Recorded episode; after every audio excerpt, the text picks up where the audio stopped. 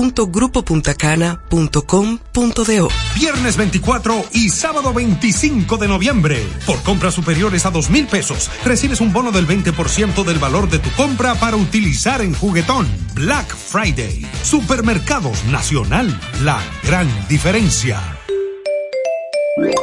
Llega ese momento del año donde el esfuerzo y la constancia rinden frutos para los prospectos del ahorro. Porque llega la Casa del Ahorro temporada de campeones.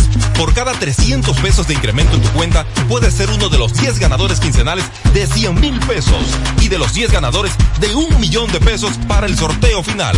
Participa. Asociación Cibao. Cuidamos cada paso de tu vida.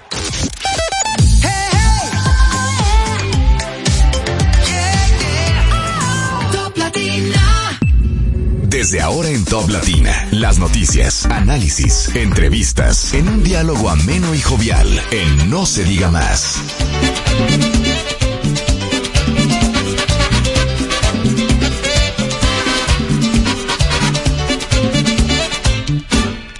Había una vez, según dice el cuento, un pavo de granja que vivía del cuento, siempre se burlaba de un burro que había, trabajando siempre, de noche y de día. El burro lloraba, el pavo reía, el burro lloraba, el pavo reía, el burro lloraba, el pavo reía, el burro lloraba, el pavo reía. Fue en un mes de mayo que el pavo llegó a la granja y desde ese día el burrito no tuvo calma. El pavo sentado riendo gozaba, diciéndole al burro, trabaja, trabaja. El burro lloraba, el pavo reía, el burro lloraba, el pavo reía, el burro lloraba, el pavo reía, el burro el pavo reía. Pasaron los meses, junio, julio, agosto, y el pobre animal volviéndose loco, septiembre y octubre, y luego noviembre, y sufriendo así, le llegó diciembre. El pavo reía, el burro lloraba, el pavo reía, el burro lloraba, el pavo reía, el burro lloraba, el pavo reía.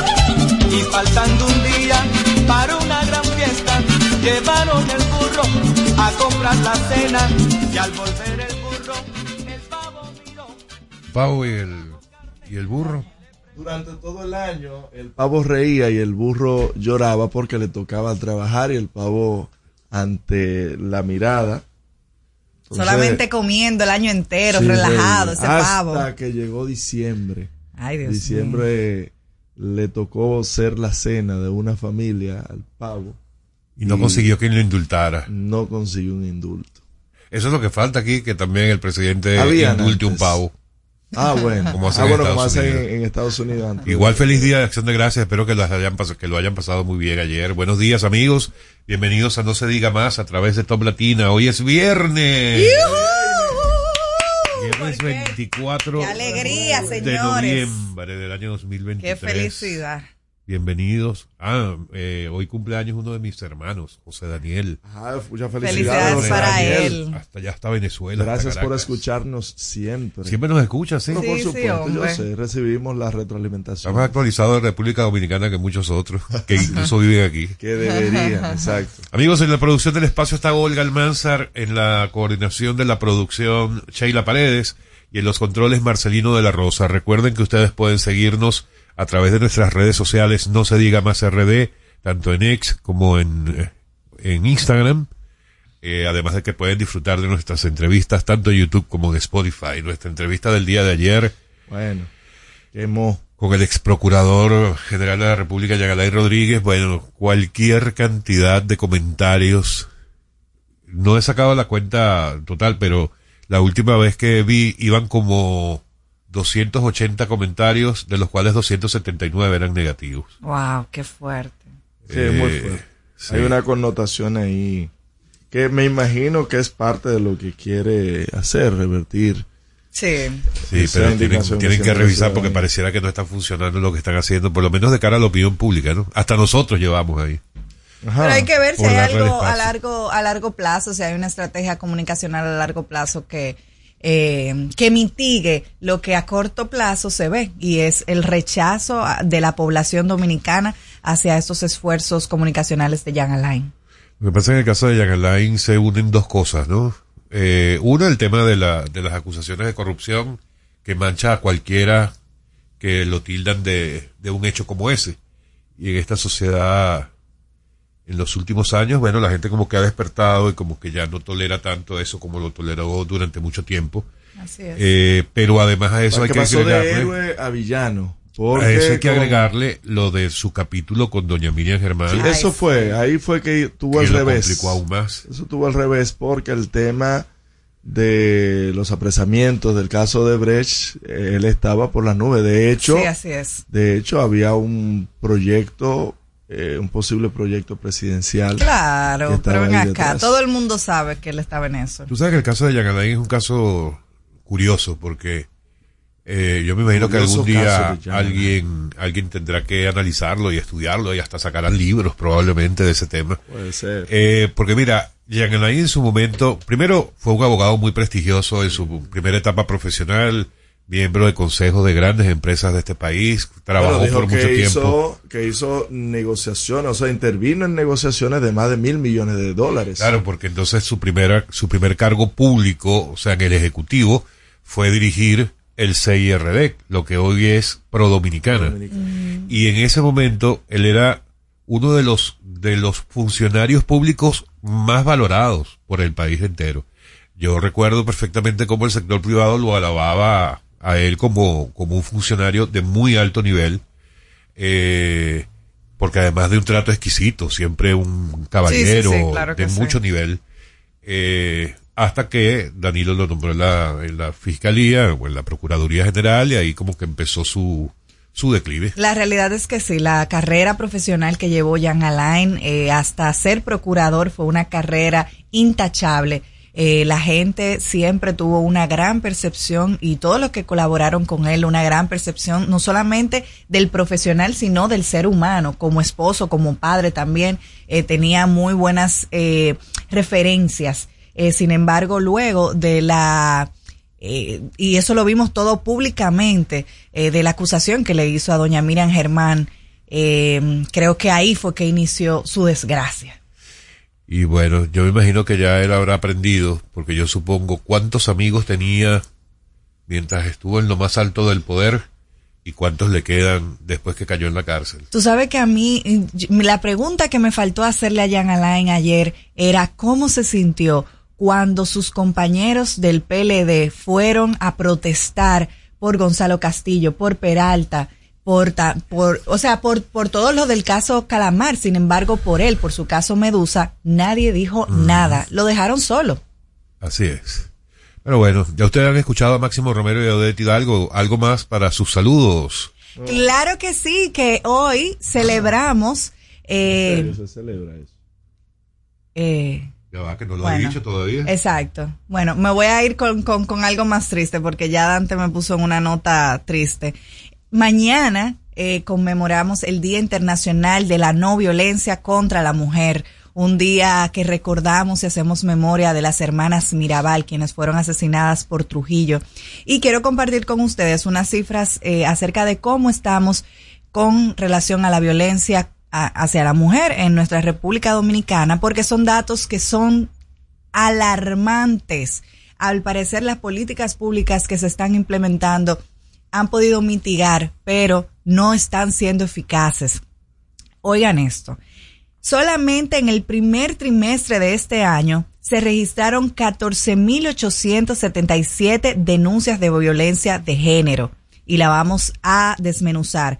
Casi 5.000 corresponden a agresiones físicas, 9.000 agresiones verbales y psicológicas.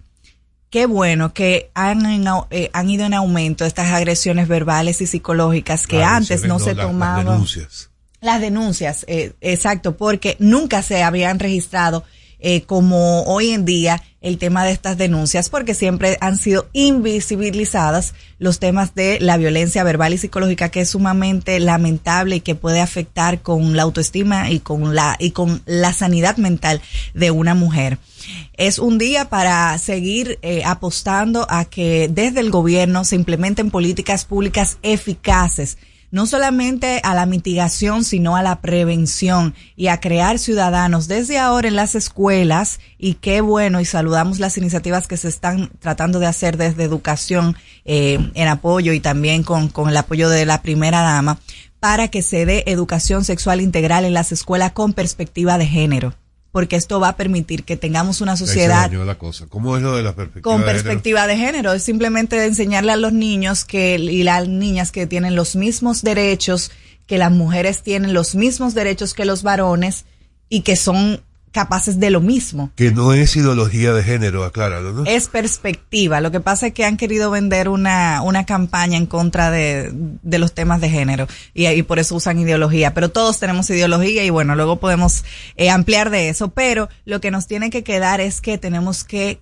crecer y criar una nueva generación de seres humanos para que no tengamos estos resultados tan tristes y tan fuertes como tenemos hoy en día. Bueno, gracias a quienes nos escuchan desde Samaná la 97.5, San Juan de la Maguana 101.7, Cotuí 92.5, Santiago de los 30 Caballeros en la 97.5, Higüey 101.7, Elías Piñas y las Matas de Farfán 91.9. Recuerde que en cualquier momento del programa usted nos puede llamar, contactarse con nosotros a través del 809 101 809 542 1017. Asimismo, antes de, porque vamos a ir a la pausa y luego venimos con las portadas por, por el tiempo. Eh, ayer reaccionó el Ministerio Público, específicamente Wilson Camacho, al, a la solicitud de, del equipo de, de, de defensa de Yanalay Rodríguez a raíz de la declaración de la Comisión de Derechos Humanos de la ONU. Dice Camacho que eh, él rechaza que sea arbitraria la prisión de Jan Alain y asegura que ese informe que presentó la Comisión de Derechos Humanos de la ONU responde a un fuerte trabajo de lobby hecho por Jan Alain. Bueno, claro, evidentemente. Pero está bien, Sí, está haciendo ahí Claro, el está haciendo problema es que el Ministerio Público cuando le tocó defender, no defendió como debía. Eso no lo dijo él. No, Ay, no. Dios mío. Ah. Dice Camacho que él insta a Yagalain Rodríguez a referirse al diseño del esquema para borrar información y eliminar evidencia eh, Pero ¿por qué no que el Ministerio? Público afortunadamente gracias a un peritaje informático recuperó y depositó en la acusación. Ay, Dice Dios. que estamos más que convencidos de que irá a juicio y que en un juicio es imposible que él pueda refutar los hechos de la acusación. Ay, hombre. Eso lo dijo Camacho ayer a raíz de las declaraciones y, eh, tanto de Yanalay Rodríguez como de su equipo de defensa el día eh, miércoles acá en, en la capital. Amigos, estamos en No se diga más. A través de Top Latina regresamos en breve. Al regreso, más información en No se diga más.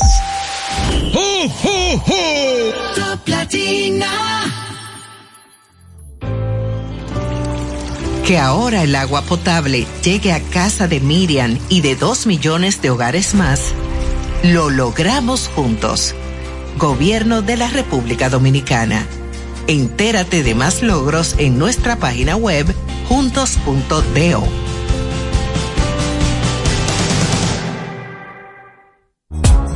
Dale un toque dulce a tus mañanas con las nuevas French Toast Sticks de Wendy's. Mmm, deliciosas tostadas francesas cortadas a mano, crujientes por fuera y suaves por dentro, servidas con rico sirop.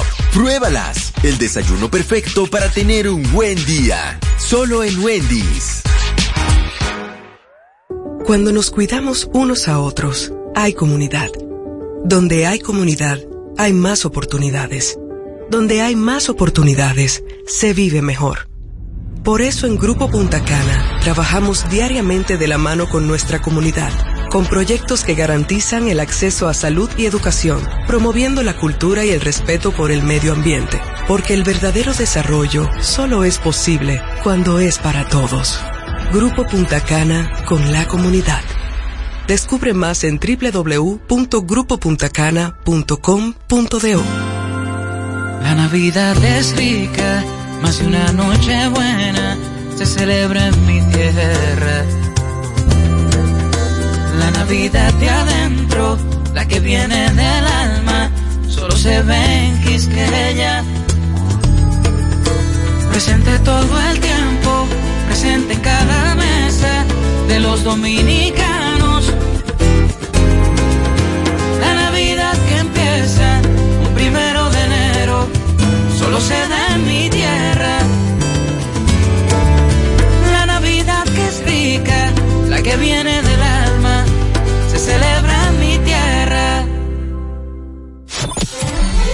¿Cómo celebramos la Navidad en República Dominicana? Aquí en el Seibo State goza la Navidad. Aquí hay aguinaldo en todos los barrios. La iglesia se encarga de eso. La música la ponen toda la noche los músicos durante todo el mes de diciembre. Así que si tú quieres, echa para acá para que disfrute la Navidad al estilo del Seibo. Y así celebramos la Navidad en República Dominicana. Este segmento fue presentado por Gobierno de la República Dominicana.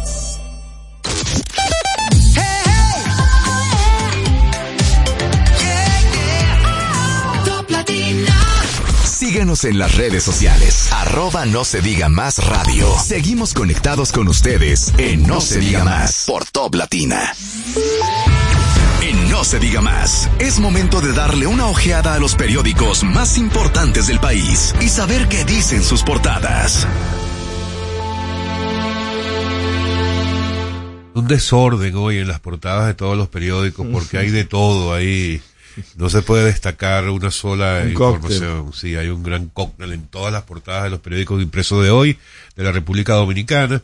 Eh, probablemente, bueno, de las que ocupa más espacio, es la, empezando por el titular principal del periódico Diario Libre, es la visita que hizo ayer el ex premier británico Tony Tony, Blair. Blair. quien estuvo, él estuvo como entre el 98 y el 2000 y algo, como, como nueve, diez años estuvo él siendo primer ministro de Gran fue Bretaña. O sea, el- el- Sí, sobre todo desde el punto de vista económico. Tony Blair. Y sobrepasó también las fronteras también de, de Gran Bretaña. O sea, fue conocido en, en todo el mundo por sus acciones. Y como todos esos señores, tiene su fundación, la fundación Tony Blair, como la fundación Bill Clinton o Y como la. Funglode. Pero está ahí, La no versión está ahí, criolla, no claro, la Sí, versión sí, criolla. Muy Lo bien. que me extraña es que él no la haya llamado Fundación Leonel Fernández, como todos los demás. Viste qué desprendimiento. Sí, sí, sí, ¿ves? es humilde, dentro de todo es humilde. Bueno, en todo caso, la portada del periódico Diario Libre trae entonces ese primer, ese titular principal. Ex premier inglés Blair llegó para mediar en la crisis entre Haití y República Dominicana. Ya se había reunido él hace, calculo yo, una semana, eh, con el eh, primer ministro en funciones de Haití, Ariel Henry. Y hoy el periódico Diario Libre entonces habla no solamente de eh, la reunión que sostuviera con el presidente Abinader el día de ayer, aunque no lo dice explícitamente en el titular, pero así fue. También habla con una fotografía de los trabajos del canal del lado allá de la frontera, en el río eh, Dajabón, según ellos masacre. El canal en el río Dajabón está casi terminado. Comerciantes negocian la reapertura de la frontera, mientras que haitianos, cosa rara, critican la visita de la OEA del mes de Que octubre. para ser justos, como critiqué en aquel momento la acción de la OEA de no sentarse en una mesa bilateral, también incurrió en lo mismo eh, Tony Blair, porque si se supone que vamos a mediar, yo no debo contaminarme con la opinión de una de las partes. Te lo acabo de decir. Él se reunió la semana pasada con el primer ministro. Por eso te digo, por eso te digo que debió, si viene a mediar, si viene a mediar, así, por eso puse el énfasis que así como critiqué que la OEA se reuniera primero con una de las partes y luego con otra, que si se hizo mal y si Haití criticó esa acción, porque por eso fue que no recibieron a la comisión de la OEA, entonces, ¿por qué hacen lo mismo con Tony Blair? Que debieron, debieron citar a la mesa técnica convocarla y hacer una reunión conjunta. No, no, es que esas mediaciones de ese tipo internacionales, cuando entre dos países hay un conflicto al nivel que tienen Haití y República Dominicana, los primeros pasos que se dan son individuales. Eh, porque primero intentan de tratar, intentan Entender el problema. eh, Pero- exacto, pero entenderlo, luego para limar las presas, entonces llega un momento en que se pueden sentar, sí, pero, pero, que es lo que te digo. Haití criticó la OEA porque la OEA se sentó primero con República Dominicana. Pero es que yo no creo que Entonces tampoco... ellos están haciendo lo mismo con Tony Los haitianos- Tam- exacto, tampoco nadie, eh, ningún organismo internacional o, o cualquier persona que venga de fuera a colaborar en la mediación de este conflicto puede llevarse de los chantajes de Haití, porque de verdad eso son cosas que parecen hasta peleas de vecinos, de vecinos pero de muchachos, porque que cómo va a ser que se van a molestar porque llegue primero a la República Dominicana, tomando en cuenta incluso que la República Dominicana, hasta por un tema de conveniencia y de seguridad para esas personas, puede ser el punto de inicio a la isla. Entonces, de verdad, creo que eso no debe ser uh, eh, un- un- una dificultad o un problema en las relaciones. Pero también con respecto a, al tema con Haití, eh, el desayuno del listín diario tuvo como invitado Pero antes de terminar con Tony Blair, que se reunió ayer con el presidente Abinader para tratar, eh, entre tantos temas, este mismo de cómo buscar una solución al tema del canal y fue recibido por el presidente. Sí, y hablaba entonces que con respecto a Haití, en el caso del listín diario, su principal titular eh, tiene que ver con el desayuno del listín, que tuvo como invitado al expresidente del gobierno español eh, y emblemático político español Felipe González. Y el titular del listín es RD no puede hacer nada por Haití. Según Felipe González, la democracia está perdiendo espacio en América Latina y durante la entrevista hizo eh, alusión a países como Nicaragua, Venezuela, Cuba y uno que otro que mencionó por allí. También el, en la parte interior tiene un título muy pintoresco que dice que Felipe González sostiene que la comunidad internacional se aburrió con la crisis Ah, de sí, Haití. sí, que ya la, la comunidad internacional está aburrida. Bueno, si estamos aburridos nosotros que lo tenemos aquí al lado, imagínense ellos. La Junta Central Electoral, ya cambiando de otro tema, valida los pactos de alianzas de partidos para las elecciones del 2024. Para los que tenían dudas, ya es oficial. El Pleno dispone del cierre del padrón de votantes para los comicios municipales programados para febrero. Está y todavía referente al tema de las lluvias, varios varias portadas traen eh, las calamidades de eh, los girasoles segundo, donde dice por lo menos en el caso del periódico El Día, los girasoles segundos tienen un difícil, una difícil vuelta a la normalidad por los daños. Dice que el lodo se apoderó de las viviendas. También eh, una información importante es que el ministro de Obras Públicas recogió, recorrió Ocoa, Azua, Neiva e Independencia para verificar los daños dejados por las lluvias. Importante esa Suena como información. atrasado, pues eso fue... el- Fue fuerte lo de Ocoa. sí. Sí. Eh, bueno, otra información que sí ocupa dos portadas, en este caso las de Listín y la de eh, El Caribe, eh, tiene que ver con la incorporación por parte del Ejecutivo en el presupuesto 2024 de lo que se espera recibir eh, eh, Cosa que no entendí. Como parte De la negociación de renegociación del acuerdo con Aerodom. Dice el Caribe, Ejecutivo incorpora al presupuesto 2024 46.693 millones del contrato de Aerodom y hace la aclaratoria, de- por decirlo de alguna manera, que esta renegociación del acuerdo con Aeropuertos Dominicanos siglo XXI se encuentra en una comisión especial de la Cámara de Diputados. En el caso del listín habla de que eh, lo que pagará Aerodom se incluirá en el presupuesto del 2024 y tiene una alusión a algo que preocupa.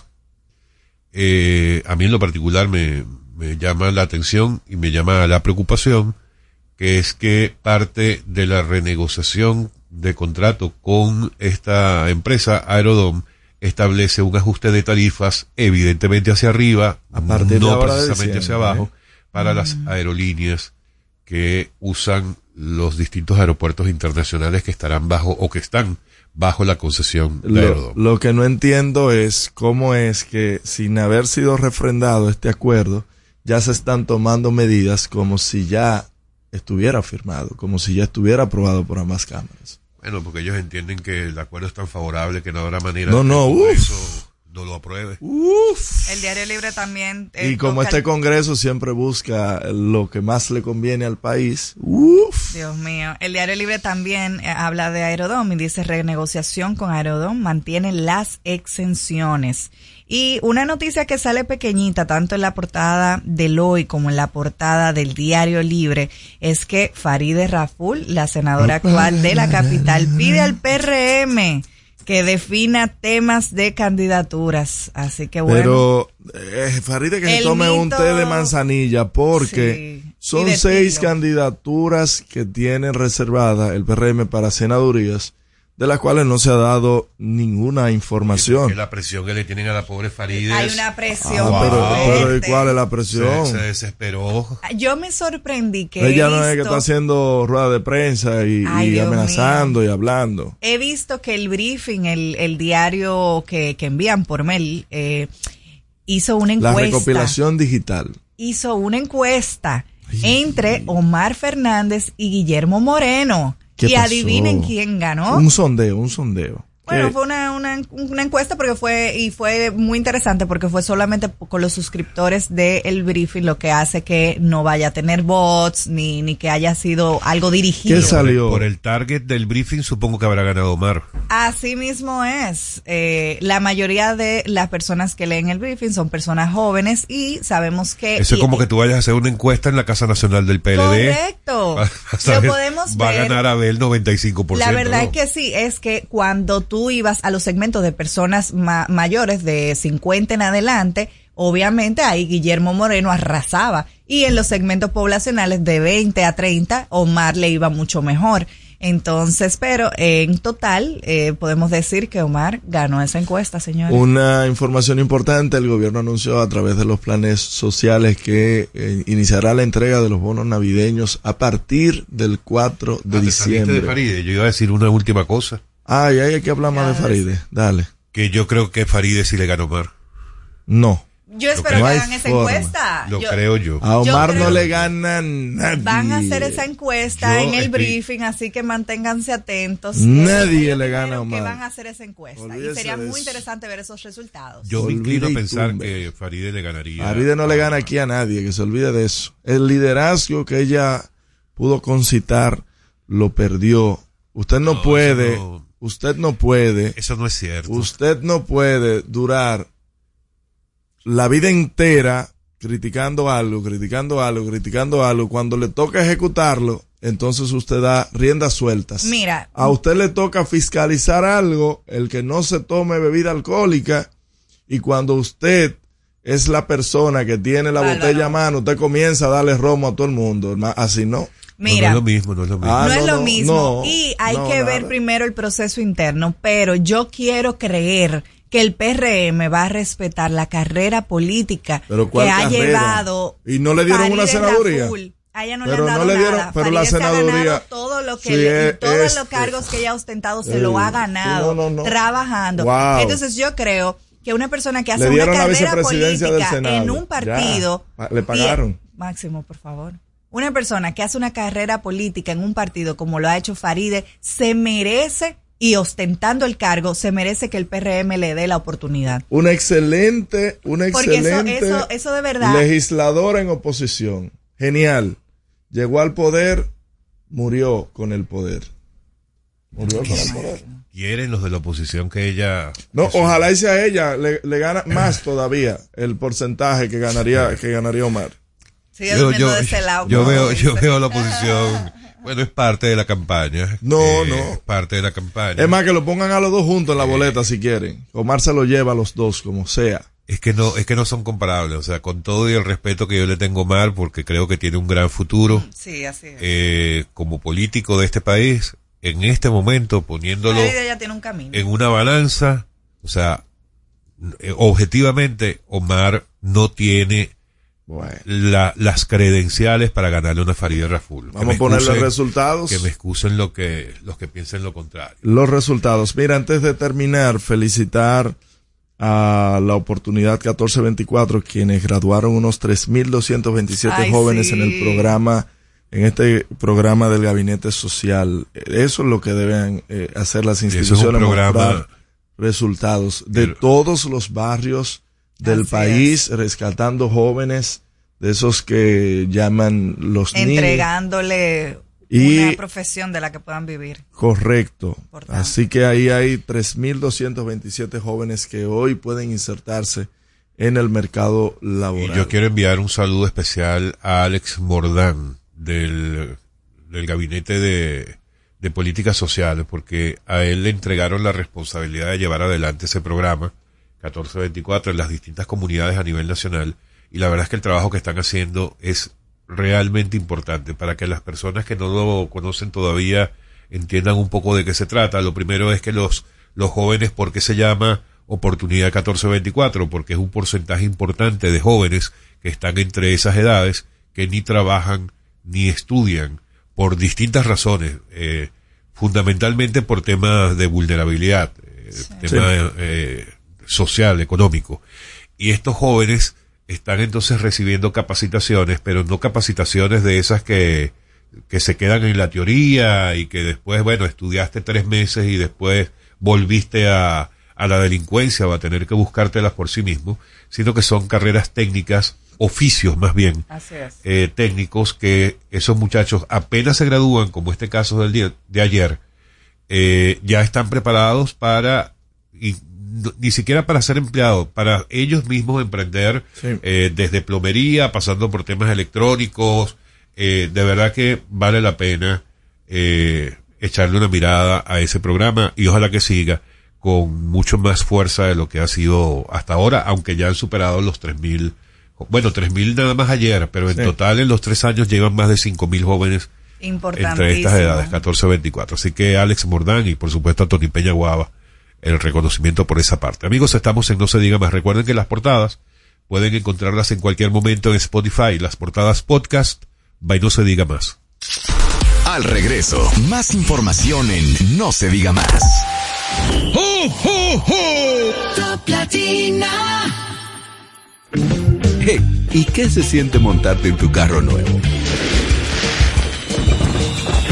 La emoción de un carro nuevo no hay que entenderla, hay que vivirla.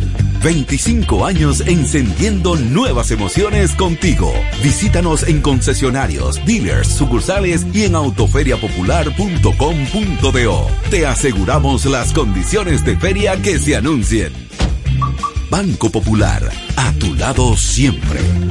¿Gastando mucho dinero en pañales? Prueba Kidis Antifugas con superpoder absorbente que mantiene a tu bebé seco y protegido por más tiempo. Hasta 10 horas de protección garantizada. No más camas mojadas. Prueba ya. Kidis Antifugas, un super pañal a un super precio. La Navidad es rica, más de una noche buena se celebra en mi tierra. La Navidad de adentro, la que viene del alma, solo se ve en Quisqueya. Presente todo el tiempo, presente en cada mesa de los dominicanos. La Navidad que empieza un primero de enero, solo se da en mi tierra. La Navidad que es rica, la que viene del alma, se celebra. Viernes 24 y sábado 25 de noviembre. Por compras superiores a dos mil pesos, recibes un bono del 20% del valor de tu compra para utilizar en juguetón. Black Friday. Supermercados Nacional. La gran diferencia.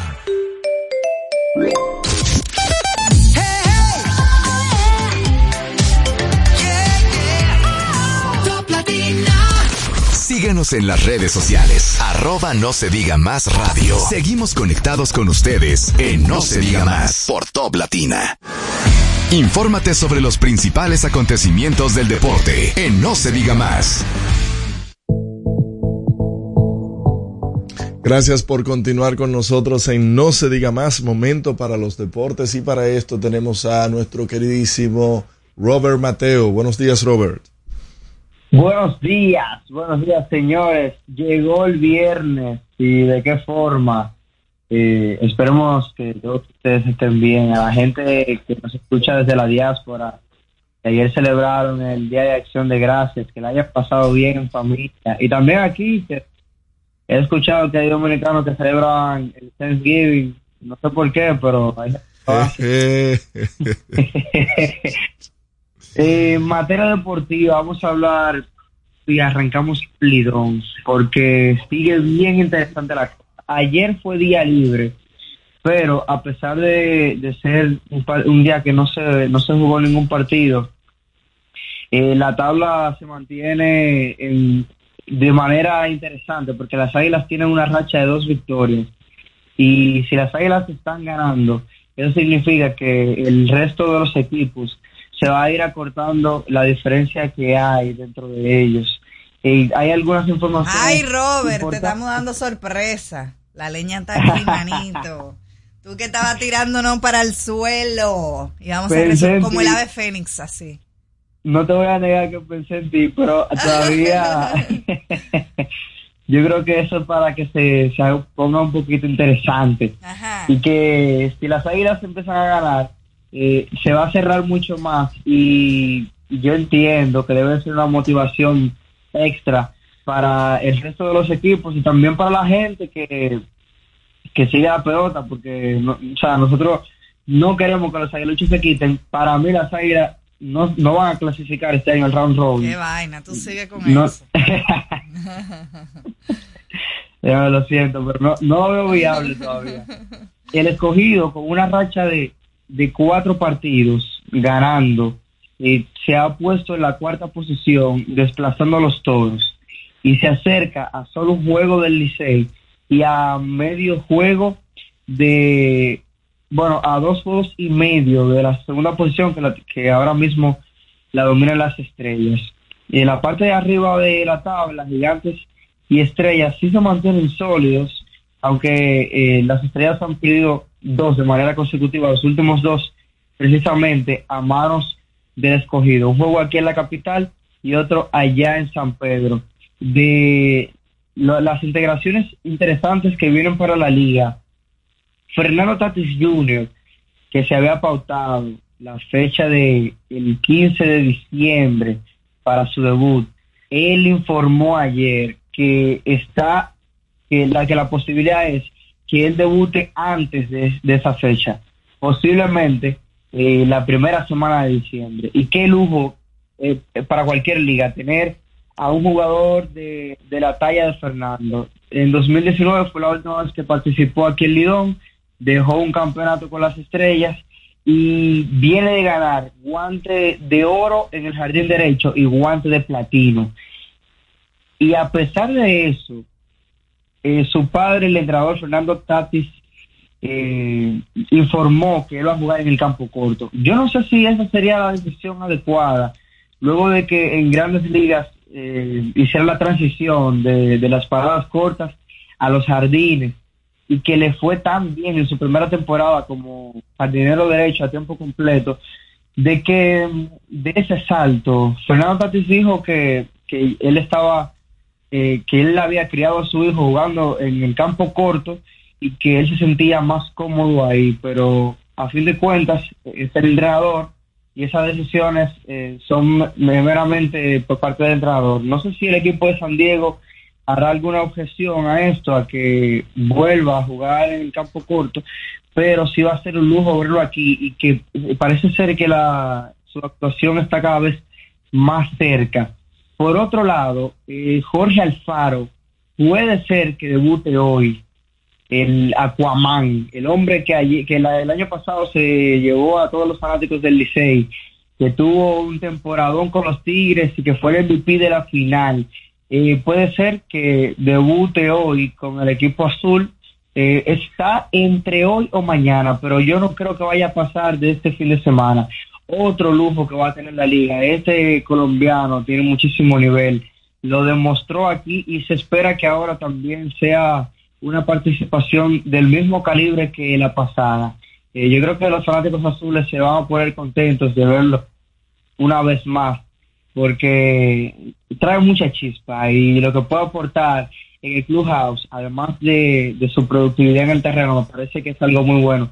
Ronnie Mauricio, en la primera semana de diciembre, también va a debutar con el Licey y se está calentando la liga. Ya están llegando como se esperaba en esta parte, ya finales de noviembre, principios de diciembre, ya están llegando se están incorporando los jugadores que la mayoría estaba esperando. Por ahí Johnny Cueto anduvo en la presentación de, del retiro del número 24 de Julián Heredia en las estrellas. Estuvo en el Tetelo el miércoles y hay una posibilidad de que Cueto también pueda jugar con el equipo oriental este año. De esa misma forma, Raymond Tapia. Y hoy debuta Jurickson Profar eh, eh, con las estrellas. Profar de Curazao jugó hace muchísimo, al principio de su carrera, aquí en Lidón, y lo hizo en esa oportunidad los Tigres del Licey.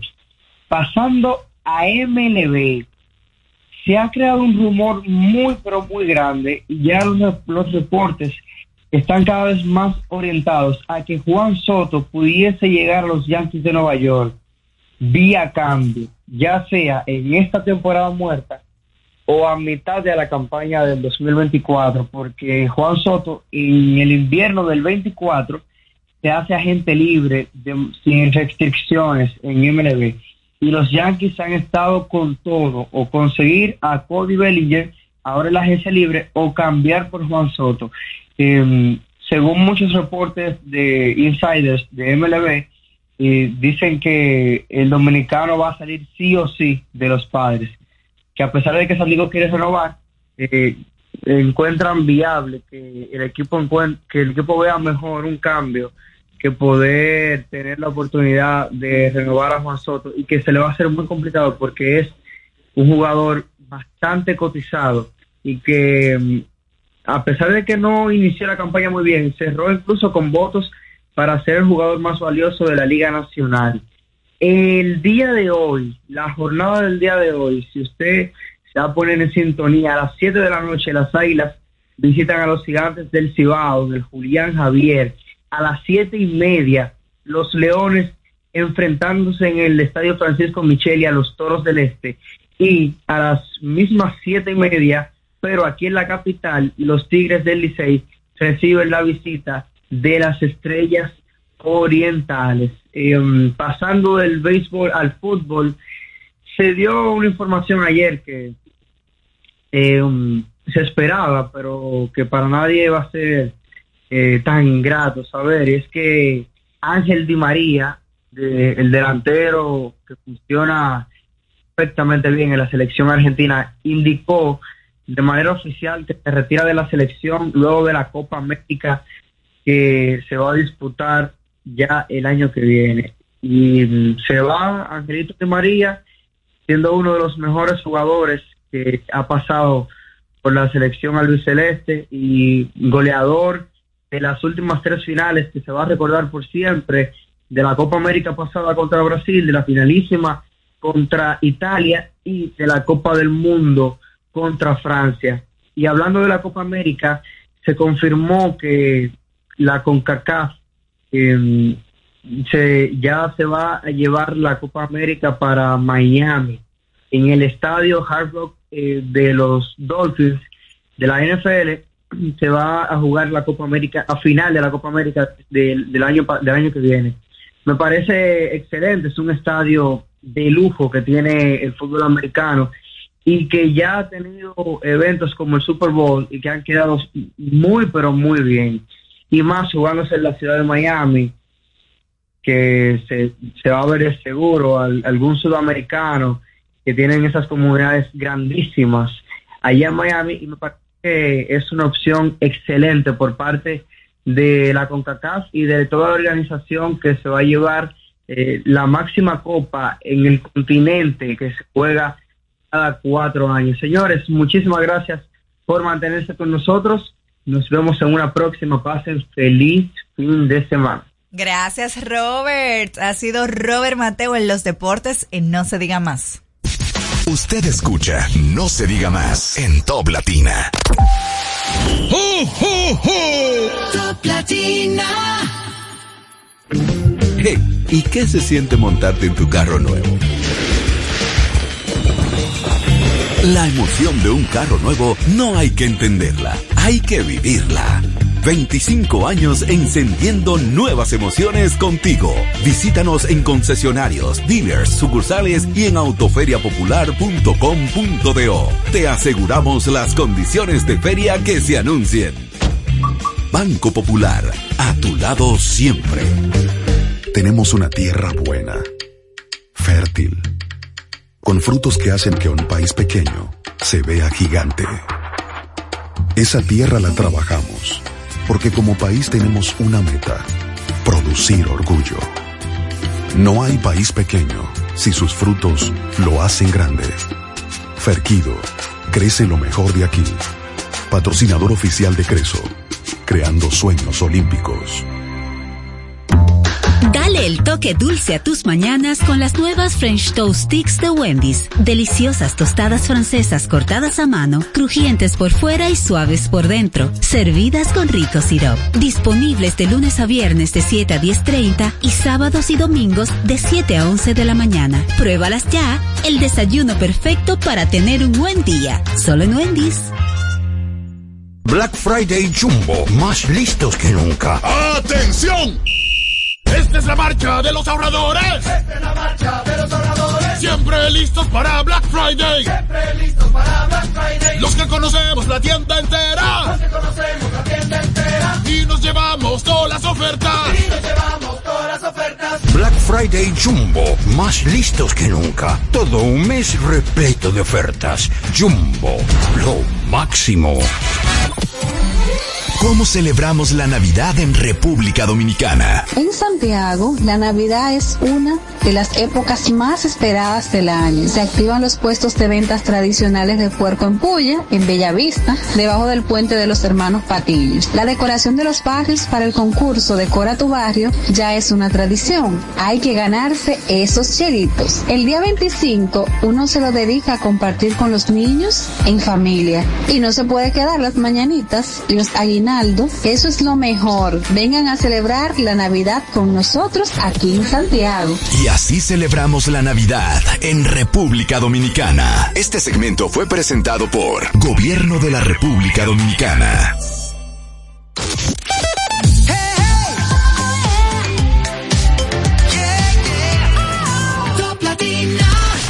Síguenos en las redes sociales. Arroba no se diga más radio. Seguimos conectados con ustedes en No se diga más por Top Latina.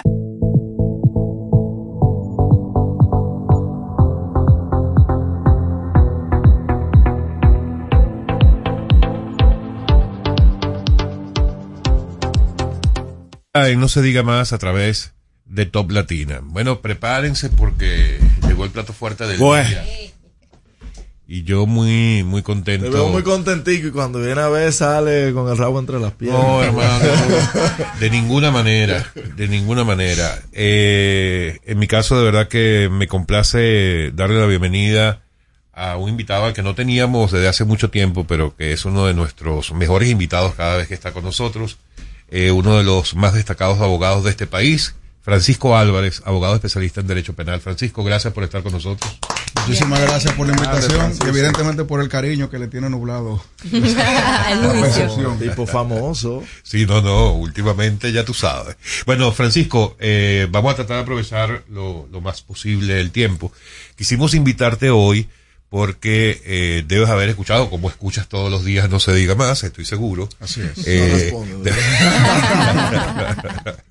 debes, haber escuchado la entrevista que le hiciéramos el día de ayer al ex procurador general Yagalay Rodríguez a raíz de la, no sé cómo llamarle, si la resolución, la exhortación que hiciera este grupo de trabajo de la Comisión de Derechos Humanos de la ONU, en la que eh, aseguran, aseveran que la detención de Yagalay Rodríguez ha sido arbitraria y no ajustada precisamente a derechos fundamentales, haciendo además la exhortación al Estado dominicano de que deben liberarlo de manera inmediata. Entonces, vamos a empezar por el principio. eh, que yo diría que es, ¿tiene facultad este grupo de trabajo de la Comisión de Derechos Humanos para hacer una exhortación de este tipo al Estado Dominicano, sobre todo cuando, y le preguntaba yo, yo personalmente ayer a Yangalay Rodríguez, eh, de por qué atribuirle esa responsabilidad al presidente de la República cuando se supone que hay un juez que está apoderado del caso. Ayúdanos a entender esa parte para iniciar la conversación. Claro que sí. Eh, lo primero que hay que entender es que la, la estructuración de ese tipo de grupos de trabajo es meramente consultiva. Son eh, comisiones, le pudiéramos llamar, que se crean bajo el seno de la ONU, de la Comisión de- del Consejo de los Derechos Humanos, para que cualquier, y lo voy a decir en un lenguaje sumamente simplista, para que cualquier interesado que desee tener algún tipo de soporte técnico de una situación que a él le afecte y que en teoría él entienda que su país le ha fallado, eh, pues la reciba. No es vinculante, no es un fallo que se pueda, del cual se pueda generar algún tipo de tracción judicial nacional o internacional, pero es una fotografía que antes no se tenía, que por lo menos identifica un momento en el espacio donde ahora mismo alguien que tiene algún tipo de relevancia técnica internacional, aunque no sea obviamente algo que se puede imponer en el país, identificó una serie de elementos. Número uno, el Estado Dominicano pecó al no comparecer a los llamados que se le hicieron. Si, si a mí me llaman a dar mi versión aquí sobre algo que se haya dicho de mí y yo no vengo, por la única cara de la que se, la que se presentó. Y la omisión de yo participar es algo que se le debe, es- es un estacazo que tiene el Estado por su culpa. Está mal y es algo que lamentablemente sucede mucho, que al Estado Dominicano se le cite a elementos como este y sencillamente no vayan, ya sea porque no tengan tiempo, entre comillas, que no creo que sea el, el- el- escenario, o porque ellos les resten importancia. Porque Un la gente, paréntesis rápido allí. S- De haber respondido, ¿quién debía acudir a, a este grupo de trabajo? ¿Ministerio Público? Eh, ¿Sistema judicial en general? Yo pienso que, que se hubiese estructurado una respuesta multidisciplinaria, porque si ustedes se dan cuenta, la exhortación o, o la- o la orientación de esa comunicación es al Estado, al presidente, pero al Sí, Estado. Pero ahí puede participar el Poder Judicial, la Procuraduría, el mismo mi- Ministerio de Relaciones Exteriores. La- la- ellos se hubiesen podido repartir esa, esa responsabilidad. ¿Por qué? Porque ellos están hablando de prisión.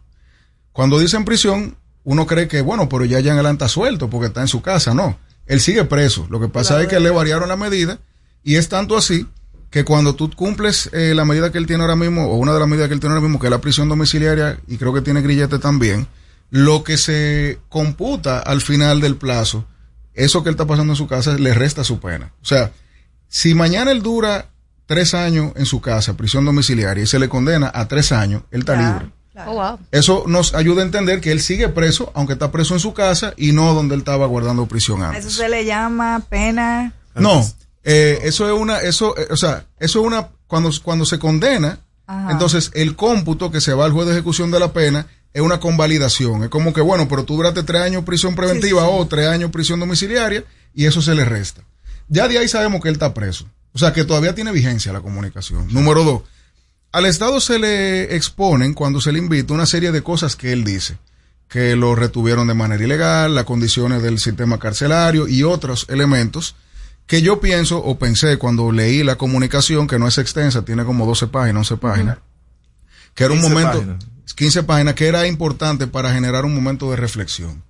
Porque es cierto que nuestro sistema penitenciario está en déficit desde hace mucho, pero aparentemente contra algunos presos específicos se han cometido abusos que ya aparentemente también, digo aparentemente porque nada mal que estaba ahí lo sabe, eh, ya, ya están siendo constatados por diferentes medios. ¿Y qué tiene que hacer un Estado cuando recibe una advertencia de este tipo?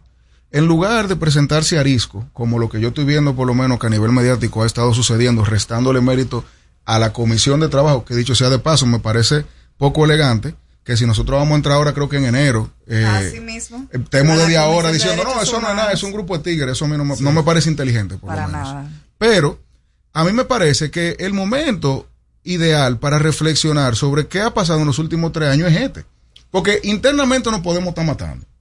Pero ahora hay un grupo de personas que no viven aquí, que no tienen, entre comillas, necesidad de, de serle eh, agradable, de ser, de- esto no es un concurso de, de, de, de mis, eh, ¿cómo se llama? De, mi- de- de mi Simpatía. ni nada de eso. son personas que literalmente le presentan algo y ellos dicen lo que ellos ven. Este es el momento de nosotros evaluar si lo que está diciendo Jean Alain, que lo dice parcializado, si lo que está diciendo en su momento Alessi Medina, lo que está diciendo. José Ramón, lo que, lo que probablemente habrá dicho en su momento Donald, etcétera, es algo que vale la pena eh, evaluar. ¿Por qué? Porque si nosotros no agarramos del argumento de que porque no es vinculante no le vamos a hacer caso, Mm. vamos a seguir cometiendo los mismos abusos. Y hoy son ellos y mañana serán otros.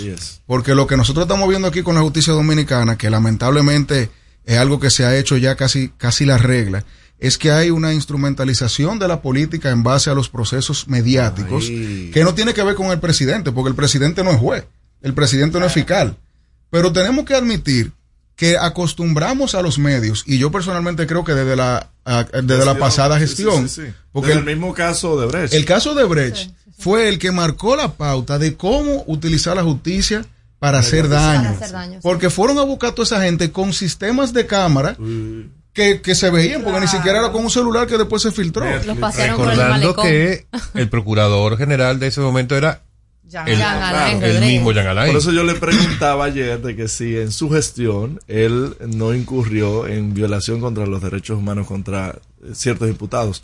Pero ahora bien, esta acción que tiene el equipo legal eh, de Jan Alain de ir ante esa instancia, ¿eso es algo ilegal?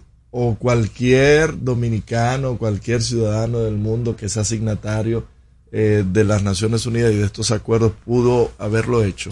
No, pa- para nada ilegal, evidentemente como, como es algo consultivo. Yo le voy a poner un ejemplo para que se entienda. La DGI te hace consulta no vinculante. Yo le puedo escribir a la DGI una carta diciéndole, mira, yo quiero saber si este celular paga impuestos. Y ellos me van a responder diciéndome, lo que yo te estoy diciendo no es vinculante, pero sí paga impuestos, 500 pesos por libra. Entonces, lo que ellos hicieron fue eso. Ellos le, le expusieron a esa persona que son parte de un órgano creado para eso y le dijeron, yo creo que me están conculcando mi derecho y esto es lo que yo tengo. Y ellos le dicen a la otra parte, el Estado, ven, dime si lo que él dice es real. Nadie va, entonces ellos dicen, bueno, de ser esto cierto, hay pruebas. O sea, lo que él presentó fueron sus pruebas. Si yo te presento una prueba que tiene una respuesta y tú no presentas la respuesta, la mía no deja de ser válida. Entonces, sí, eh, eh, es un órgano consultivo válido que debería llamar a la reflexión y que ahora queremos responder póstumamente. Tú no puedes revivir a un paciente Pero después que ya está. mediáticamente también. No, necesariamente ante, ante Mira, el órgano. nosotros, y ayer estaba yo conversando sobre cómo la, cómo la corrupción es la moneda para, para lamentablemente ganar las elecciones en la región en estos últimos años. Wow. Sí. Eh, el ciudadano, cuando tú le preguntas en una encuesta, ¿cuáles son tus problemas? No te va a decir la corrupción, te va a decir el costo alto de la vida, que se está yendo la luz, que no hay seguridad, porque es el problema del inmediato. Pero cuando tú le rellenas los titulares de corrupción, corrupción, corrupción, y tú eliges corruptos eh, fáciles, corruptos Preferidos. que preferidos, villanos preferidos. Aunque él no te va a responder eso en las encuestas, porque la teoría es, no, eso no marca, eso no marca. Pero cuando él vaya a votar, y él va a ver cinco personas, y él dice, uff, ese se robó todo esto. Yo con eso no voy a votar. Entonces, desde que eso se hizo público, tenemos Perú, tenemos Brasil, tenemos Argentina, Chile. Chile. Señores, lo que nosotros estamos viviendo aquí es como que tú estás viendo una película que ya tuviste las tres partes y comenzaste en la primera. Por eso es que yo siento que nosotros vamos a ser tan torpes de cometer los mismos errores que hemos visto que han destruido economías, que han destruido gobiernos y que ahora se están tratando de recuperar, a veces con un loco con una motosierra. Entonces, Literal. ese es el problema de este tipo de situaciones. Cuando tú tienes eventos como por ejemplo el de Jean Alain, que Jean Alain lo que dice es me maltrataron. ¿Qué debe hacer la autoridad? Vamos a revisar si te maltratamos. Pero ¿cuál es el problema? ¿Quién maneja el régimen penitenciario? El Ministerio Público.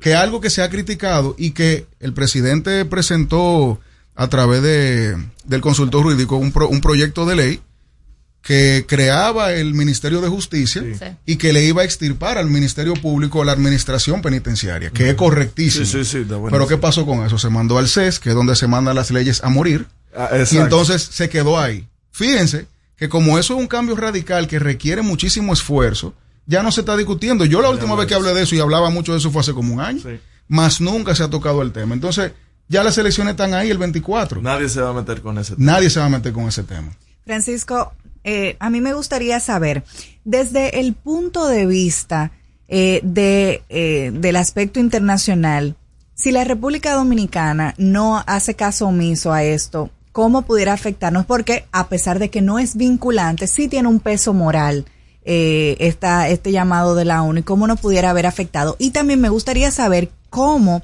de poderse probar que hubo irregularidades en la detención de Jan Alain, ¿qué pasaría en ese caso eh, con relación a los funcionarios que cometieron esas irregularidades?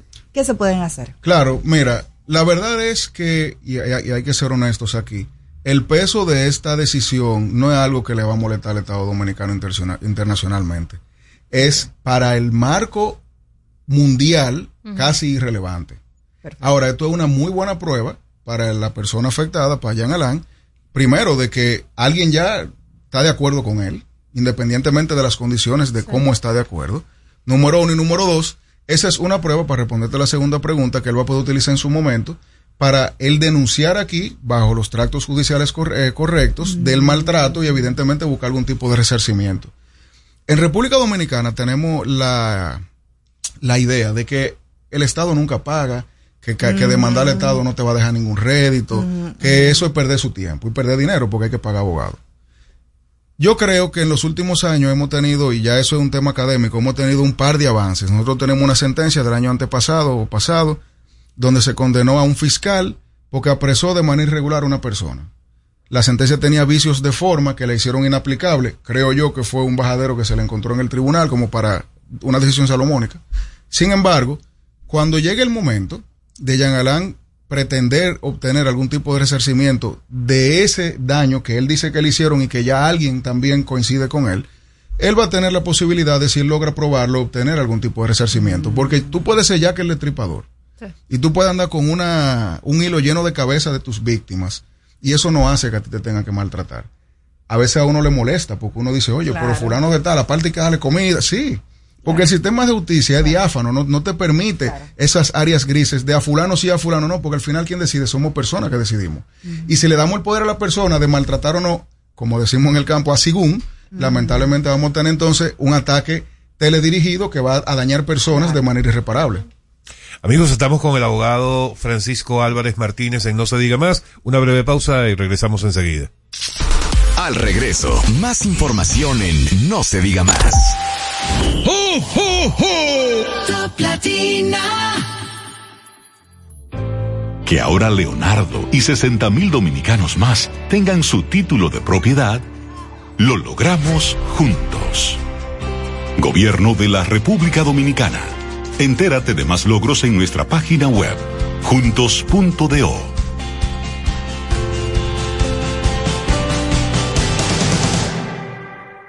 Cuando nos cuidamos unos a otros, hay comunidad. Donde hay comunidad, hay más oportunidades. Donde hay más oportunidades, se vive mejor. Por eso en Grupo Punta Cana trabajamos diariamente de la mano con nuestra comunidad, con proyectos que garantizan el acceso a salud y educación, promoviendo la cultura y el respeto por el medio ambiente, porque el verdadero desarrollo solo es posible cuando es para todos. Grupo Punta Cana con la comunidad. Descubre más en www.grupopuntacana.com.do. Black Friday Jumbo, más listos que nunca. ¡Atención! Esta es la marcha de los ahorradores. Esta es la marcha de los ahorradores. Siempre listos para Black Friday. Siempre listos para Black Friday. Los que conocemos la tienda entera. Los que conocemos la tienda entera. Y nos llevamos todas las ofertas. Y nos llevamos todas las ofertas. Black Friday Jumbo, más listos que nunca. Todo un mes repleto de ofertas. Jumbo, lo máximo. El colegio. Me llena de energía. Me brinda vitaminas. Para ganar el juego. Creciendo sano y fuerte. Todos tomamos Fortimal Kids. Un brazo de poder en cada cucharada. Fortalece el sistema inmune de tus hijos con Fortimal Kids. Fuente de omega, vitaminas A, D y extracto de malta. Con rico sabor a naranja. Un producto de laboratorios Dr. Collado.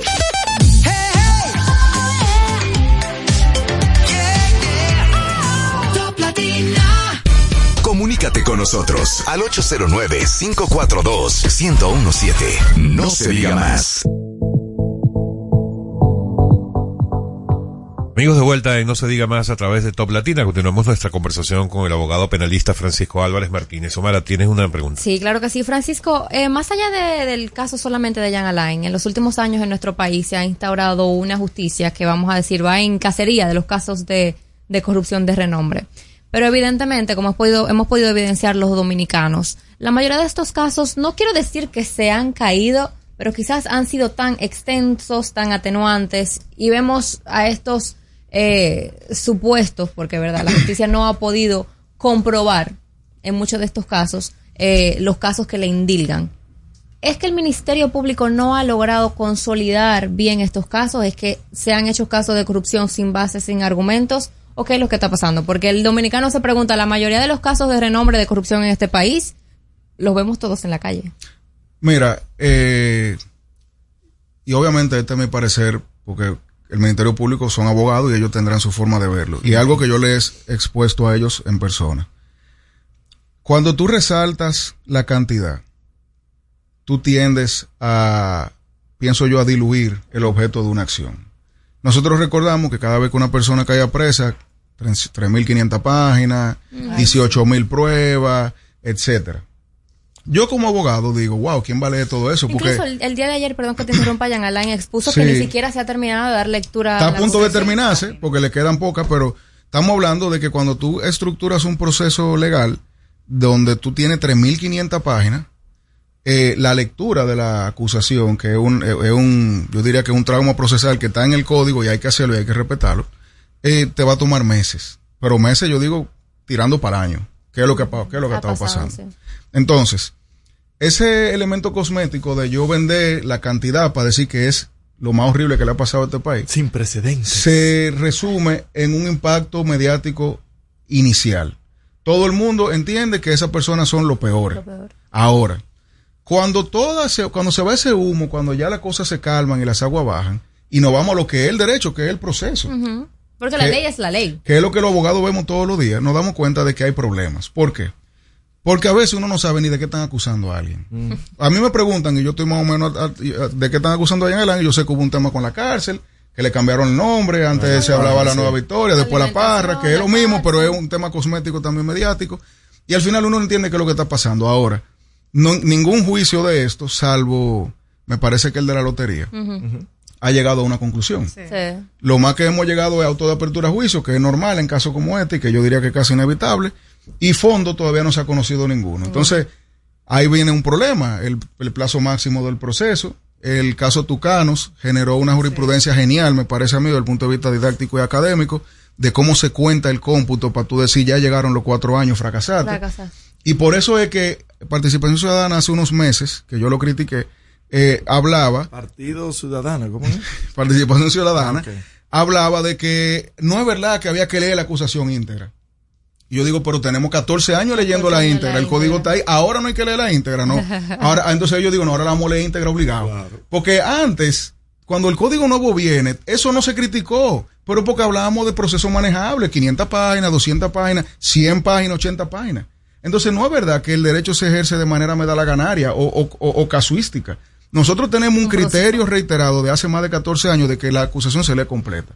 Entonces, la respuesta a tu pregunta es, literalmente el, el proceso está estru- estructurado para que cuando suceda eso dure mucho. Y ahora mismo nosotros tenemos un problema de que hay un, un conteo que va corriendo en contra de esos procesos, que la discusión se va a poner complicada pronto. Entonces, espera, a ver, porque Ah, esto se- no, este que se podcast, puso, se- Omar, porque- no, pero espera que porque se puso interesante, porque mu- la mayoría de los dominicanos, y es cierto que tanto en el Estado, tanto por estrategia política, eh, se han utilizado estos casos de corrupción para o apaciguar presiones o para iniciar presiones eh, sociales. Entonces, el dominicano está como ahora en una disyuntiva de qué es lo que está pasando porque vemos estos casos tan extensos que nunca llegan a una conclusión y que luego, por respeto al debido proceso y a nuestras leyes, pues caducan, se caen, como pasó con el caso de los eh, tucanos. O sea, ¿sería posible que, por ejemplo, en el caso de Jan Alain se vuelva tan extenso, más todas estas estrategias que están utilizando sus abogados, que este caso se caiga? Yo estoy muy seguro de que la discusión sobre la extinción del proceso por, el, por la llegada del plazo máximo es algo que se va a dar pronto. Ay, Dios mío. Ahora, ya el juez va a tener que hacer lo que hizo el juez en el caso De tucanos. La sentencia de los tucanos es 80% cálculos. Y te ponen audiencia número uno. Francisco fue y dijo que le dolía la barriga y por eso se aplazó. Francisco es abogado de fulano, no cuenta. Audiencia número dos. Y ellos hicieron una tasación de cada participación de una forma genial. A mí me encantó. Yo lo estoy usando para la clase incluso. Porque así es que se debe hacer ese cálculo. No es de que cuatro años y ya. Eso no es verdad. Es tasar cada aplazamiento de quién fue. Por ejemplo, ah, que el Ministerio Público no citó a, a- a fulano de tal. Ese se le carga al Ministerio Público. Pero cabe recalcar ah, también, ah, ah, espera, ah, cabe recalcar también que Dale aunque estos casos de corrupción eh, en contra del desfalco del erario público le cuesta mucho dinero al Estado. Estos casos tan extensos le cuestan Sí, mucho dinero al Estado. eh, los procesos judiciales superlativos, como le podemos llamar a este tipo de casos, generan un, un- un costo adicional porque primero tú tienes que tener horas y horas y horas y horas, porque son 10, 12, 14 horas conociendo por día. Por día. Un espacio especial porque no cabe toda la gente que tú pusiste. Y evidentemente son 200 mil audiencias, o sea que sí se genera un costo. A ver, vamos a pasar de, de otro tema eh, y es algo de lo que has hecho mucha opinión pública, que es del caso Intran. Mm. De hecho, en el día de ayer, en el día de ayer ya la Dirección de Compras y Contrataciones canceló este contrato.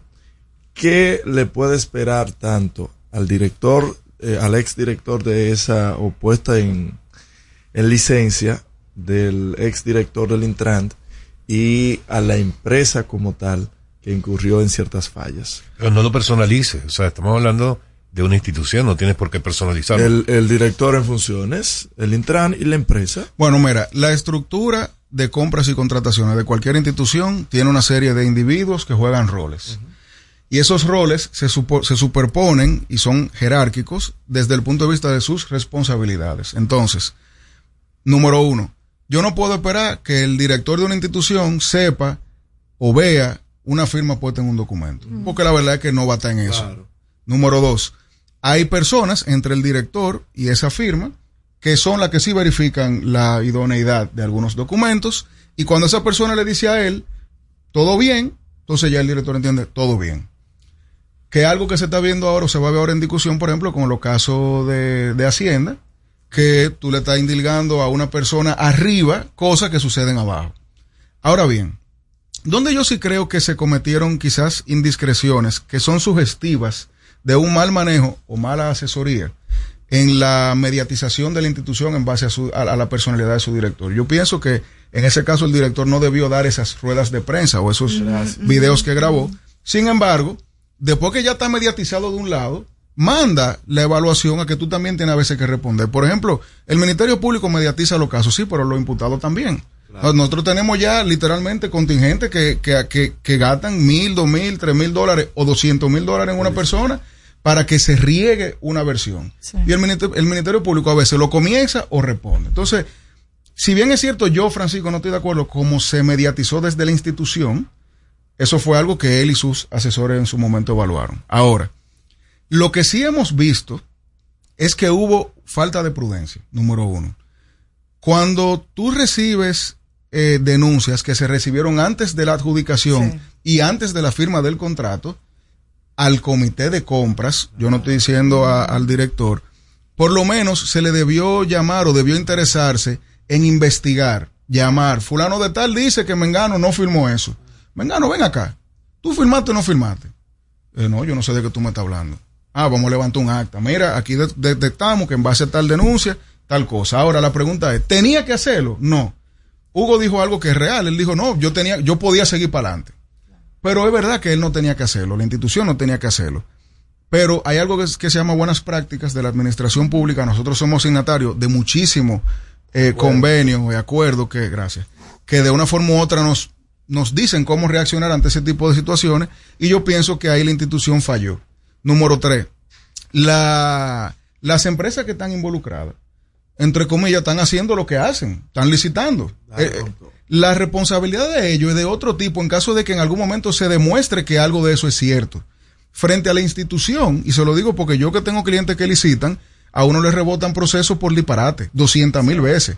Y este proceso yo siento que tuvo muchas oportunidades de ser por lo menos reestructurado o reorientado para algo que sea más prudente y no lo fue. Entonces lo que sucedió ayer, que se, o, o por lo menos lo que se comunicó ayer, diría yo, que fue esa decisión de anular el proceso, ahora genera situaciones importantes. Primero, hubo aparentemente una ejecución parcial del, del proceso, del, de consecuencia del, del contrato que se firmó en junio. Aparentemente hubo erogaciones. Ahora vamos a los tribunales porque tanto la institución como las partes afectadas, que ahora mismo pueden ser consideradas parte afectada la empresa que la empresa que ganó, y los otros que licitaron que dicen a mí me vulneraron mi derecho porque hubo algo ahí. también contra esa. Todo eso va ahora a un tribunal. Y el tribunal va a ver, primero, si era, si era cierto que había algún tipo de falta. Segundo, si es verdad que hubo algún tipo de falsificación. Tercero, si esa falsificación, la institución tenía forma de detectarla, porque si yo falsifico un documento y te lo doy, tú, no, tú quizás te- te- me puedes aprovechar de tu buena fe. Cuarto, si en el entorno en que se desarrolló esa negociación y la posterior adjudicación habían indicios suficientes para que el Intran dijera, vamos a, dar, vamos a darle pausa a esto. Y después, obviamente, la condición de la ejecución.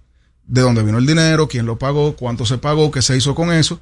Porque, y una pregunta que me hicieron a mí hace un tiempo, por ejemplo, ¿qué pasa con lo que ya se instaló? Claro. Lo que ya se instaló se tiene que reconocer. Y hay que pagarlo, que en este caso se compensa. Porque si el Estado dice que la empresa A le generó un daño de 100 millones y la empresa A dice yo te instalé 20 millones de, de, de cámaras, entonces eso es algo que se va a compensar. Pero ahora lo que tenemos es que guarda- aguardar lo que vaya a suceder en los tribunales. Tenemos dos tipos de procesos. Está la PGR apoderada por una denuncia de la DGCP, donde detectó supuestas eh, falsificaciones, y ya la PGR va a hacer su investigación penal en contra de la persona X que sean afectadas y compra y contrataciones, al anular esto, probablemente hace que entonces esas personas afectadas vayan al TCA, al Tribunal Superior Administrativo, a poner sobre la balanza los argumentos y los derechos que están allí. Ahora, Francisco, vamos a salirnos del, del tema Intran, pero mantengámonos en, en el tipo de proceso con respecto a lo que es la ley 34006. Por ejemplo, y me voy a referir igual al caso Intran, pero para tomarlo solamente como ejemplo. Se supone que ese fue un proceso que duró varios meses, ¿verdad? De abril a ju- de abril a junio, Para la adjudicación. En ese proceso, en toda esa línea de tiempo, hay un comité de compras. Tú decías ahora mismo que eh, está el director, pero hay una serie de personas que forman parte de ese comité de compras que también tienen su responsabilidad en cualquier proceso. ¿Por qué si dentro de ese comité de compras hay una persona que responde por contrataciones públicas, entiendo yo, sácame del error si estoy en alguno, eh, no hubo, o incluso hay una persona de Contraloría General de la República que está en cada institución que debe velar por el tema que le corresponde a la Contraloría, porque no hubo las alertas del caso para que, y llegó el proceso hasta la adjudicación, erogación, etcétera. O sea, Sí. no hubo fallas allí también. A mí me parece que, porque también yo creo que ninguno hemos podido tener acceso a todo el expediente. Nosotros hemos visto lo que se ha dicho en reportajes de investigación eh, periodística y hemos visto lo que, lo que las distintas instituciones nos han mostrado. Aparentemente, hubo momentos donde el comité de compras como tal tuvo discusiones. Porque incluso me parece que hay un documento que en lugar de ser firmado por todos, fue firmado por una sola persona, eh, lo que también pudiera presentarse en algún momento como una irregularidad.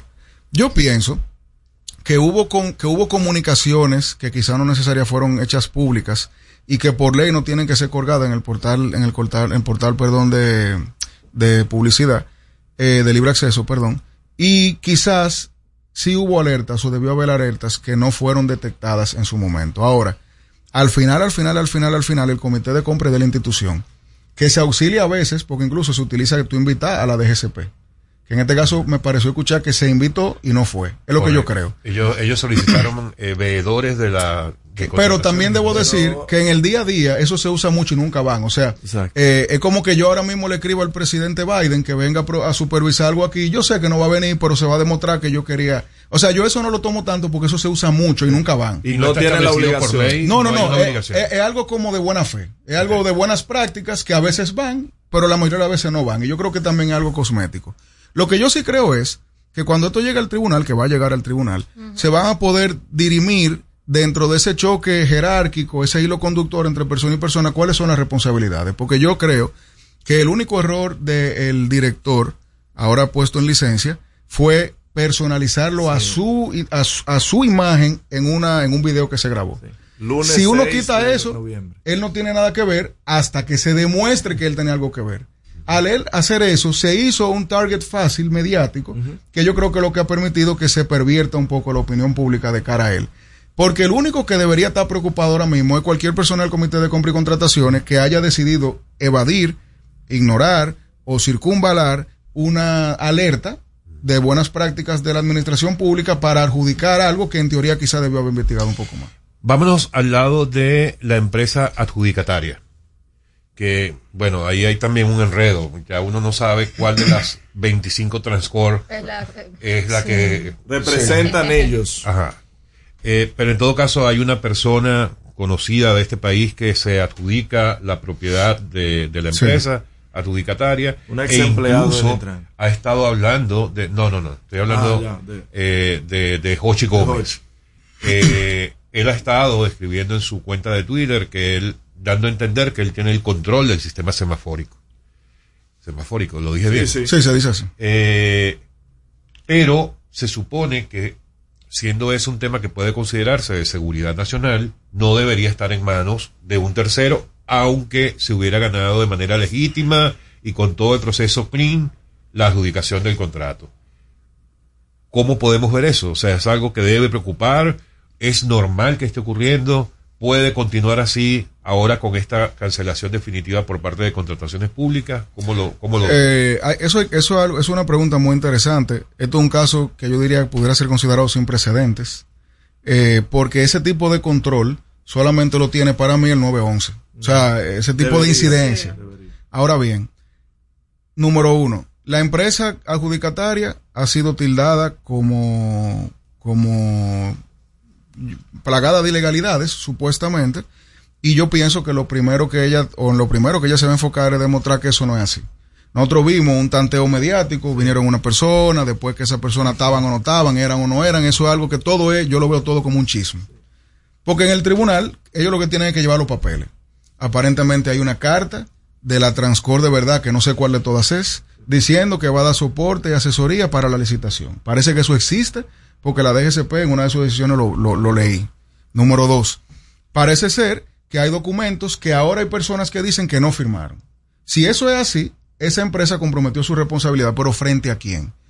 Esa persona tiene ahora, la persona a, a quien le falsificaron su firma, de caso de ser, en caso de ser cierto, tendría una discusión con esa empresa, directamente entre ellos dos, uno a uno. Ahora, ¿tiene el control o no tiene el control la Transcor local, para ponerle un nombre? Eh, no lo sabemos. Yo pienso que no debería, porque esas empresas lo que tienen es que montar el muñeco y luego la institución lo maneja, luego de ser adiestrada, con personal, etcétera, etcétera, etcétera. Eso, yo no lo sé. Parece ser que ellos tienen todavía el control, quizá no le dio tiempo a entrenar a nadie y tampoco lo pueden soltar, como se sugirió eh, en algún momento, creo que un abogado de, de la empresa eh, lo sugirió en una audiencia o fuera de una audiencia. Y a mí me parece que el hecho de que la persona que lo está administrando ahora mismo, que eh, era un ex empleado del Intran, que dicho sea de paso, no hay una inhabilitación. O sea, no es algo que, que también en un momento se vendió como algo nefasto. Una persona puede salir de la administración pública, formar una empresa y licitar. El problema en este caso es si, por ejemplo, él fue parte de la creación de ese muñeco de la licitación o si él hacía gestiones que en teoría a otra persona no se le iba a tener. Entonces, pero de nuevo, esos son temas de fondo que van a un tribunal. Todo eso que uno le tiene que quitar, que es toda esa grasa del churraco, para quedarnos con qué es lo que realmente vamos a ver, literalmente se va a ver en el tribunal, porque hasta ahora esa nebulosa mediática lo que nos ha es confundido, dado entretenimiento a uno, porque también la comidilla le encanta al dominicano y ve esto, que fulano subió, que fulano no subió, y ahora lo que tenemos que ver es que se repartan en un tribunal las responsabilidades. El daño está hecho, ya el director sufrió un daño para mí irreparable. Así es. Y yo siento que es injusto. No veo bien que haya sido puesto en licencia, porque si nosotros tenemos la práctica de que ante cada choque mediático tú quitas a la gente, sí, Sí. pero... o- Pero si la presión. motivada. es la Para mí, o él renunciaba o se quedaba frente a su institución. Pero aparentemente ya nosotros estamos llegando a un punto donde también hasta eso incide mucho en la política. Y, y pienso que sí, que, que en los tribunales que se tiene que todo dirimir. Ranchi, el pasado 18 eh, de noviembre hubo personas, eh, por lo menos nueve personas fallecieron por la caída de un muro en el túnel de la 27 de febrero. Los familiares de estas víctimas pudieran eh, querellarse contra el Estado por las posibles fallas, eh, eh, falta de mantenimiento de esta infraestructura. Mira, en derecho hay temas grises. Este es un tema gris. Ahora bien, el Estado es responsable económicamente de todos los daños que ocurran en contra de cualquier persona mientras esté en RD o, o cuando esté fuera si es culpa por una negligencia o por un accionar de alguien que lo represente. El Estado es como una empresa, es una persona etérea, no existe físicamente, entonces los funcionarios ejercen la voluntad del Estado.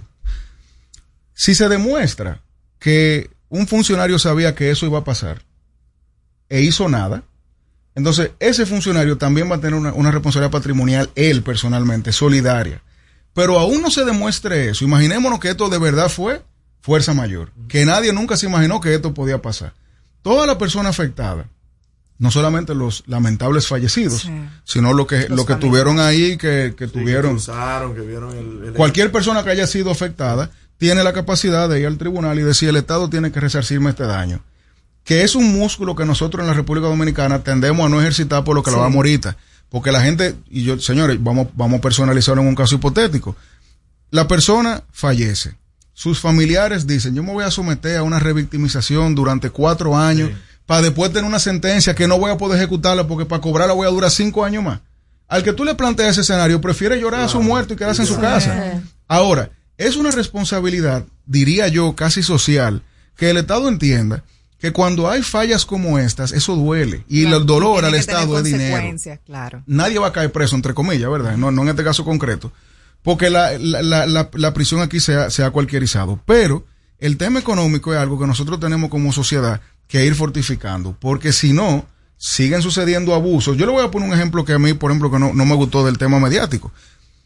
Al, al día siguiente de que esa gran calamidad sucediera, habían funcionarios vinculados desmeritando lo que se estaba diciendo. A veces es mejor uno quedarse callado y esperar que las cosas bajen y después claro. uno...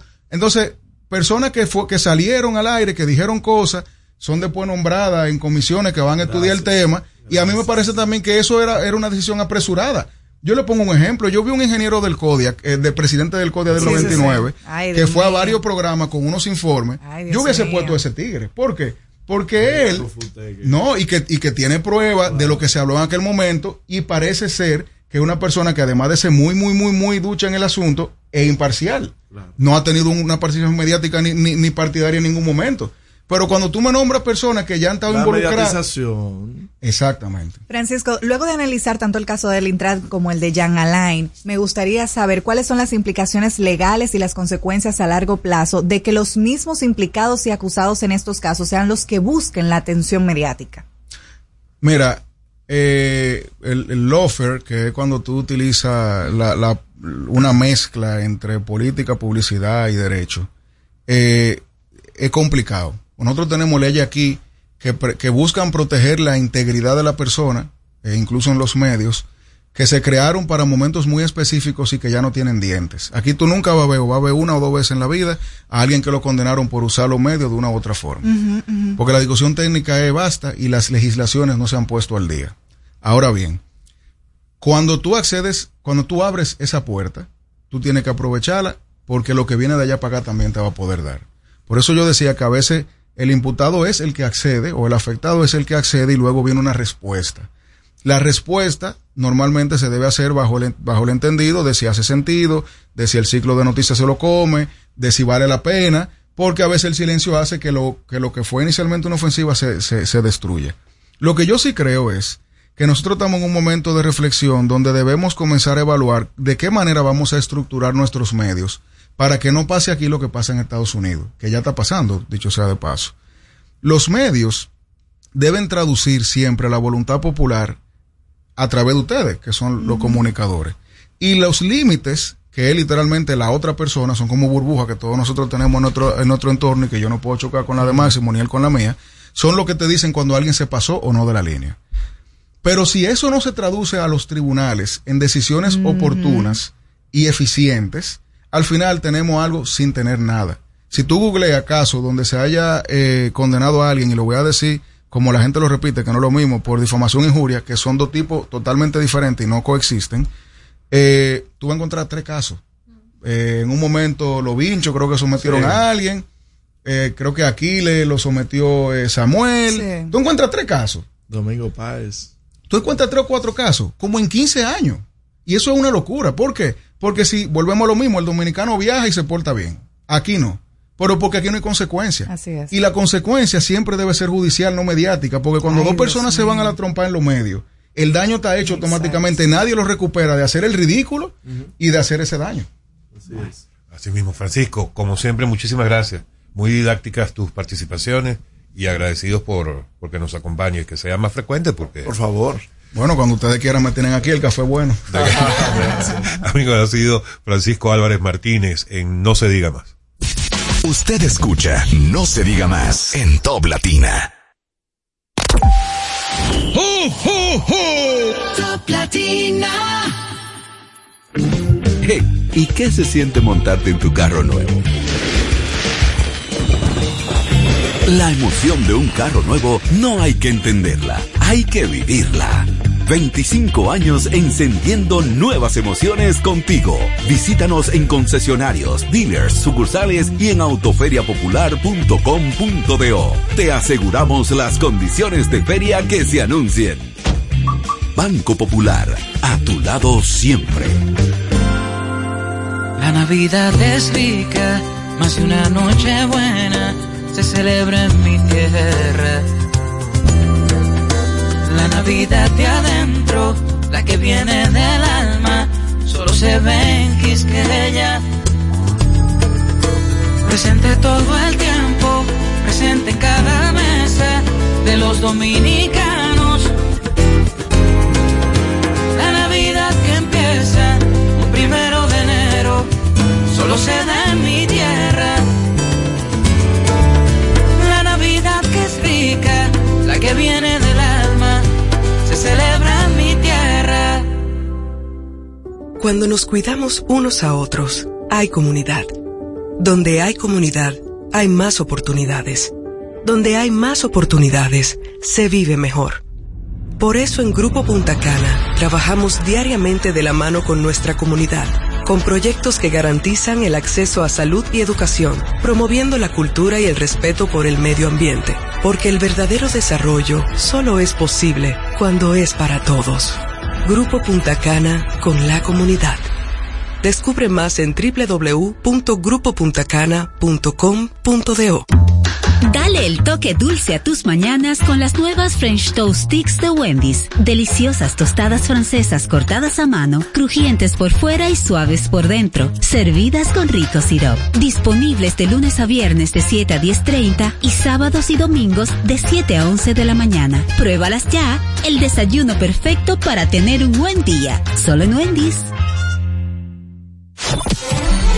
¿Cómo celebramos la Navidad en República Dominicana? En San Cristóbal disfrutamos la Navidad de principio a fin, en familia y con los amigos. Tú sabes, los muchachos hacen su recolecta con caldero en mano en la calle para más su cocinado navideño. Se come mucho pollo y puerco horneado, claro, comprado siempre en la Avenida Libertad. Las luces y las actividades navideñas del Parque Central, oh, eso es inigualable y no se puede quedar en la noche. Una buena ropa de los muchachos entrenando. Vengan a disfrutar de la Navidad de San Cristóbal. No lo van a olvidar. Y así celebramos la Navidad en República Dominicana. Este segmento fue presentado por Gobierno de la República Dominicana.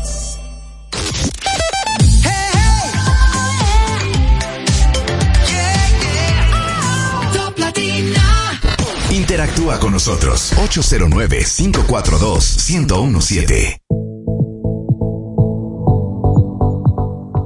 Estamos de regreso en No se diga más y vamos a pasar con nuestro segundo invitado del día y no es nada más y nadie menos que el doctor Carlos Durán, sexólogo. Bienvenido doctor y hoy vamos a hablar con el doctor de un tema muy interesante que es la sexualidad y la pareja después de los 40. Y vamos a arrancar de una vez. ¿Cuáles son esos cambios fisiológicos y emocionales que puede experimentar una pareja luego de pasar los 40 años? Yo lo primero es que, ¿por qué siempre tenemos que poner la etiqueta de la edad? O sea, ¿cuál es el...? Bueno, aquí en nuestro país, la verdad, y siente esa aludido, va de la pregunta, Sí. si es cierto o es un mito, realidad, el hecho de que después de, los claro que 40, hay de los 40 y cambios, pico, ya el hombre y la mujer no se sienten, bueno, pues ese deseo. Bueno, eh, cronológicamente, bueno, buenos días. Buenos y Gracias por la invitación. Eh, cronológicamente, eh, a partir de los 35 años, tanto el hombre como la mujer empiezan a experimentar lo que se llama, vamos a decir así, una escala de, vamos a decir, de descendente. No, no, Eh, En lo que tiene que ver con la, no, no, eh, en lo que tiene que ver con la, eh, eh, con la, bueno, sí, vamos a decir la libido, que es lo que la gente comúnmente eh, así, lo- así lo, lo conoce. Pero eso no quiere decir que eso ha cambiado. Eso ha cambiado. ¿Por qué? Porque precisamente en el caso de la mujer, se habla de que ahora a partir de los 40, precisamente es la etapa en la que la mujer está, vamos a decir así, en su culmen. Yo, y yo diría, yo diría, entre los 40 y los 60 en este tiempo. Yo sé cuánta les fa- ¿Cuánto les falta a ustedes? Es- eh, porque, eh, y, y una de las cosas que estamos viendo ahora mucho en, en consulta es que, por ejemplo, estamos viendo mucho problema de disfunción sexual, en, sobre todo en personas jóvenes, tanto hembras como varones. Y todo tiene que ver, todo tiene que ver con el estilo de vida que, que estamos llevando. Por ejemplo, los jóvenes se están adelantando a usar cosas que prácticamente es propio ya de un momento en su vida en que lo necesitan para darse, como dicen, un empujoncito. Como Y sin embargo, y lo están haciendo incluso cuando se están iniciando. Que es lo peor todavía, cuando se están iniciando. Entonces, eso de una manera u otra, claro está, eh, hay una tendencia, por ejemplo, de llevar la sexualidad prácticamente a algo quizá ta- más instintivo que, que otra cosa.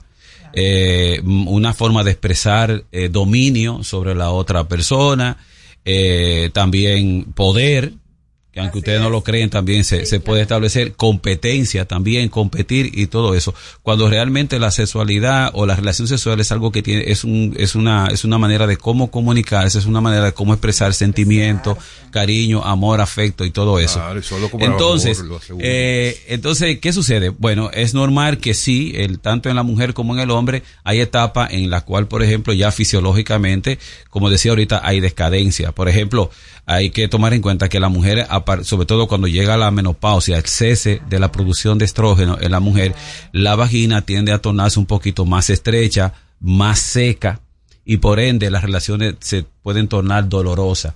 Y entonces en ese momento llegó a veces, eh, yo creo, es la ocasión muchas veces para o buscar ayuda o en este caso orientarse mejor de cómo manejar esa etapa. Nosotros, por ejemplo, nos preparamos para muchas cosas en la vida, pero a veces no dedicamos tiempo a cosas que son tan importantes como es el- la sexualidad. Y muchas veces, incluso cuando se habla de educación sexual, siempre pensamos que es para los niños, para los adolescentes, pero también se necesita educación sexual también para los adultos. Porque son los que incluso llegan a una etapa de la vida eh, careciendo de muchísimas cosas y luego después ni siquiera conocen su cuerpo todavía en esa etapa, tanto el hombre como la mujer. Ahí quería yo llegar para hacer esta pregunta, porque nosotros vivimos en una sociedad un tanto conservadora. Y hay ciertas, es un tantito. Bueno, hay- en apariencia. Exacto, pero hay ciertas generaciones, vamos a decir, eh, que no están muy abiertos a tratar este tema ni siquiera con la pareja, a tratar este tema ni siquiera con un especialista. Y a veces se va muriendo como lo que la, la gente llama esa, esa pasión, ese deseo, y luego comienzan los problemas de infidelidad, de no nos estamos entendiendo, de no nos tocamos. ¿Qué se le puede recomendar a, a esas parejas que quizás eh, pertenecen a una generación un poquito más eh, cerrada y conservadora? Lo primero es que eh, vivimos en una sociedad, o sea que culturalmente se entiende que el sexo es como si fuera para los jóvenes. Mm, sí. Y ya que una vez, ya una vez, incluso eh, se habla de que cuando un, por ejemplo, una, un- un- los abuelos nuestros, por ejemplo, cuando eh, si vemos que ellos experimentan tener alguna actividad sexual, incluso a veces lo, lo, eh, se puede criticar, ese viejo es un degenerado a esta Sí, altura de juego. Y no solamente él, sino hasta la misma pareja muchas veces, Sí, porque a veces el hombre quiere todavía estar activo y a veces ya la mujer entiende que ya, su- que ya su carnaval pasó. Y este hombre con este show ahora, con estos bríos y este tipo de cosas, un degenerado, un enfermo y ese tipo de cosas, porque todo viene precisamente de esa, de esa educación que esa mujer recibió. Una mujer que entendió que una vez llegaron los hijos, ahí se, Ya, se se acabó todo amor. el ser mujer y entonces ahora dedicarse de manera abnegada a los hijos y perder todas esas cosas. Entonces, cuando yo le hablaba de educación en, la- en, en- en los adultos, es precisamente, ustedes han escuchado alguna vez, por ejemplo, y es muy difícil que a un, por a un lugar donde tienen ancianos, por ejemplo, inviten a una persona que vaya a hablar de, educación sexual. Eso, incluso y si lo hacen, van a decir, pero eso son eso mismo. O sea, ¿cómo le vienen a hablar de sexo a estos, a estos viejitos que sé qué, a esta altura de juego? Y realmente, precisamente, es una etapa muy interesante. ¿Por qué? Porque allí ya no es la, ya no es tanto lo, lo genital, sino más bien aquí ahí conexión. viene parte, ya viene lo afectivo, viene el- lo que es el acercamiento, el cuerpo, el roce. Por ejemplo, el órgano más, más grande, eh, extenso que tiene Claro, el ser humano piel. sexual es la piel.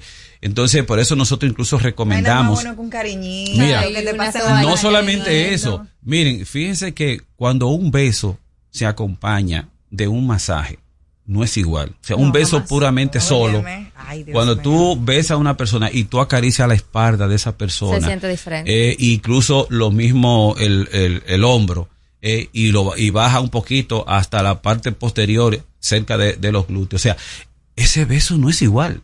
Doctor, a mí me mismo. gustaría que hablemos porque la realidad es que la, eh, la sexualidad, el, el tener actividad sexual es una necesidad fisiológica eh, y que debería ser importante en todas las edades. Cuéntenos cuáles son esas ventajas o esos beneficios que puede dejar a un ser humano el tener una vida sexual activa. Mira, eh, son de dos índoles. Desde el punto de vista físico, o sea, puede prevenir muchísimas cardio, ¿eh? enfermedades, sobre todo mejora mucho el, el estrés, incluso Es el único oxigena, oxigena mejor, oxigena mejor eh, el cerebro, eh, previene en este caso los, los accidentes cerebrovasculares, los infartos y todo eso mejora rato. mejora el humor eh, el, el humor de la persona en este caso también Por mejora eso es que dicen que la gente que anda aburrida que está falta. Máximo. eh, bueno, es algo que se tiende regularmente a, a decir, pero es porque si ya en esa persona también hay otras cosas que se han también, vamos a decir, que la persona ha descuidado. Por eso es que cuando la pareja, por ejemplo, miren, la pareja que se respeta, la pareja que se valora, la, la pareja que se admiran, que se admiran, son regularmente, esa pareja mayormente siempre son sexualmente activas son sexualmente activas. Eh, si ustedes pensaran, y quizá eh, cuando yo le, le veo a una persona que ya después de los 45, que tiene por ejemplo 30 años de casado, cuando una persona te dice a ti, yo si me volvería a casar, te volvería a elegir de nuevo. Cuando un hombre o una mujer es capaz de decir eso, significa que admira a esa persona. persona, claro. Entonces, eso es algo que muchas veces habría que preguntárselo a, a- a muchas personas. Y yo lo hago muchas veces en la, en, allá, en, en terapia. Por ejemplo, y por eso que cuando las personas que tienen una sexualidad activa son personas que se le hace más fácil poder eh, perdonar, se le hace más fácil, por ejemplo, poder Wow. resolver cosas de- del pasado. Yo tenía una pareja eh, an- antes, antes de ayer que, por ejemplo, eh, ella decía que el, el hecho de que ellos todavía, que dice, ella dice, lo que esta, lo que ha mantenido esta relación todavía que está a flote es que sacamos tiempo para tener una actividad sexual. Pero una de las cosas que también eh, yo entiendo que, que nos ha ayudado es el hecho de poder, en este caso, aprender a resolver algunas cosas del pasado que en nuestra vida no, no, no, no nos han favorecido. Y de, decirle que es lo que pasa muchas veces en una relación. Cuando se juntan dos personas son dos mundos. Dos mundos diferentes. Son dos mundos. Doctor, eh, prácticamente para cerrar, porque lamentablemente tenemos poco tiempo, pero ¿cuál sería, cuál cree usted que sería la clave para una, esas parejas de muchísimo tiempo? Eh, personas que están casados de hace 30, 35 años. A mí me parece una cosa loca, yo, no, no logro entender Oye. eso. Eh, para que esas personas mantengan su sexualidad viva, necesitan siempre de un apoyo externo en caso de un sexólogo Sí. o por sí mismos, yo no creo que eso ocurra. Eh, eso se mantiene sin, ayuda externa.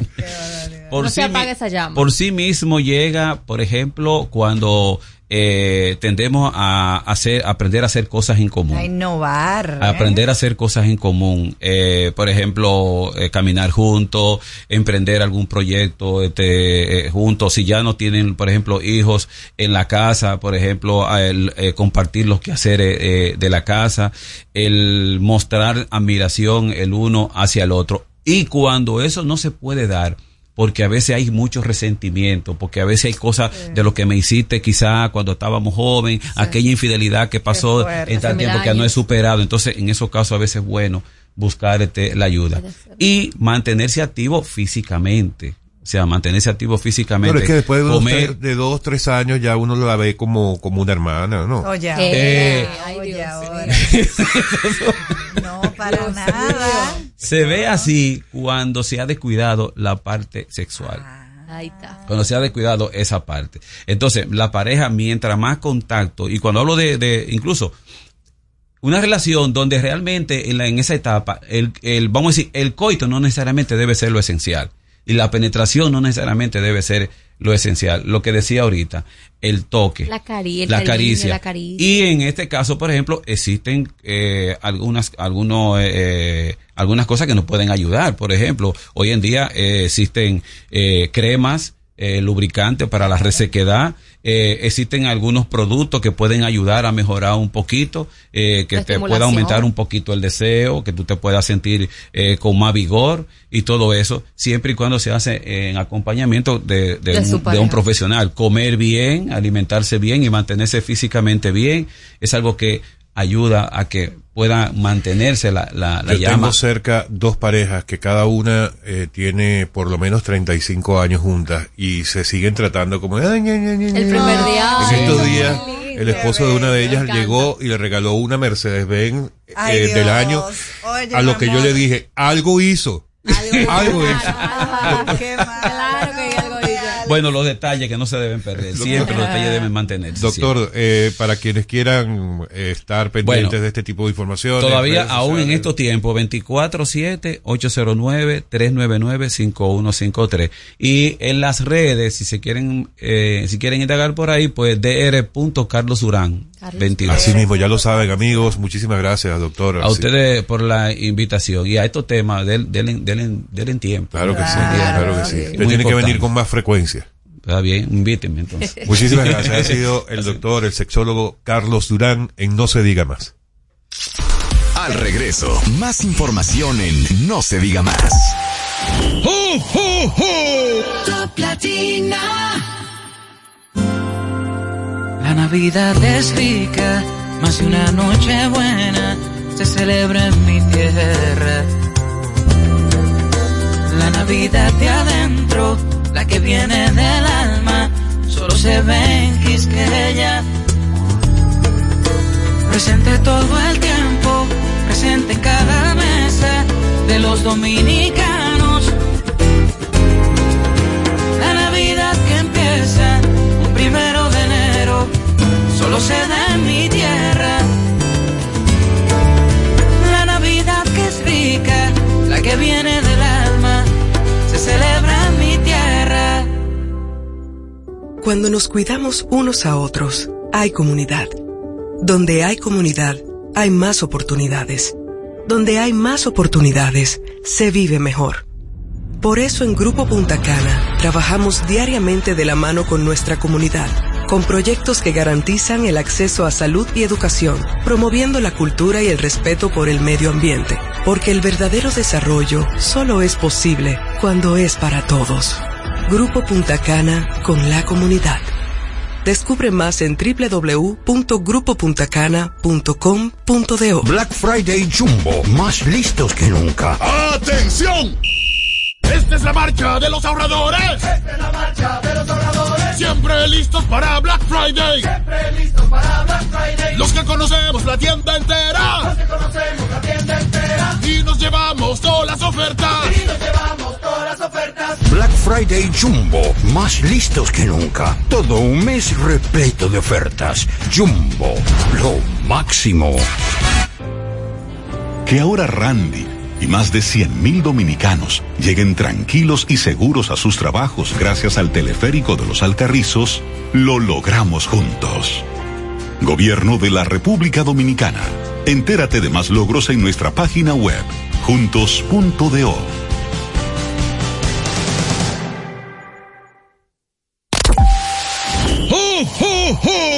Top Latina. Aprendo en el colegio. Me llena de energía. Me brinda vitamina. Para ganar el juego. Creciendo sano y fuerte.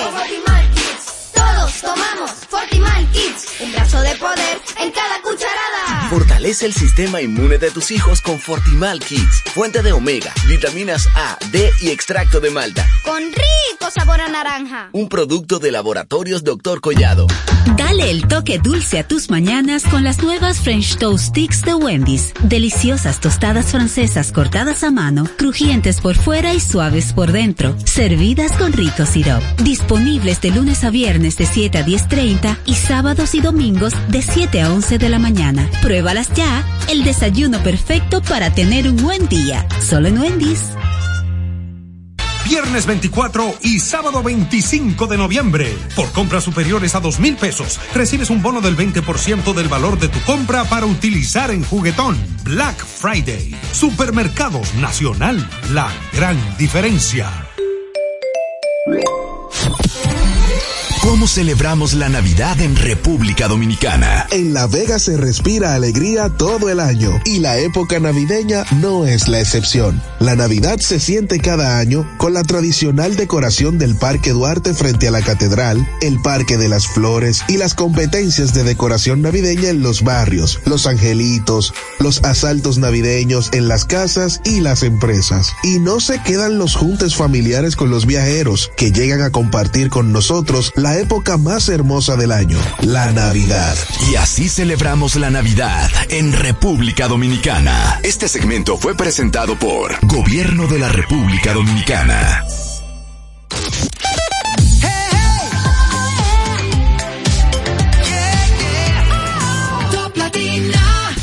Usted escucha No se diga más en Top Latina.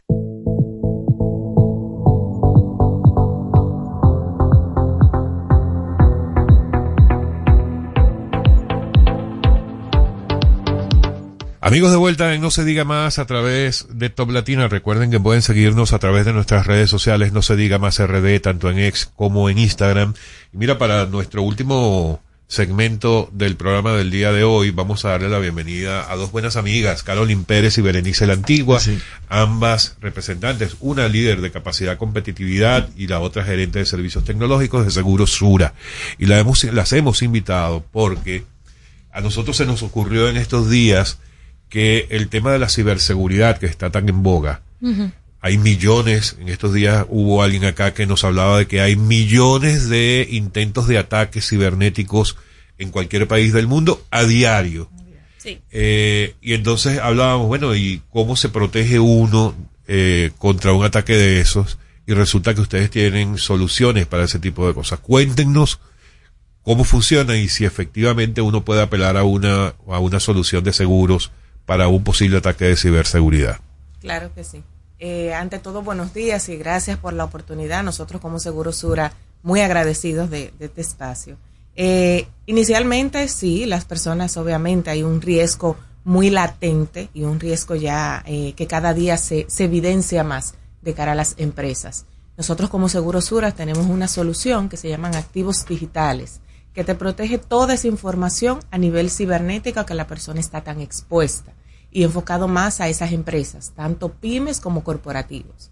¿Por qué he enfocado mucho a las empresas? Por ejemplo, hoy estamos en un día muy comercial, un día que es Black Friday, y muchas veces en las empresas los mismos colaboradores pueden recibir un simple correo, un, ataque oferta. cibernético. Mira, pulsa aquí para que tengas un tanto por ciento de descuento por Black Friday. El popular phishing. Exactamente. Y es por esto que muchas veces las empresas, como tienen información de terceros que no controlan, porque yo como empresa puedo tener información mía que yo utilizo para poder acceder a mis clientes, pero también puedo tener informaciones de terceros que también la Claro. utilizo y no son 100% mías.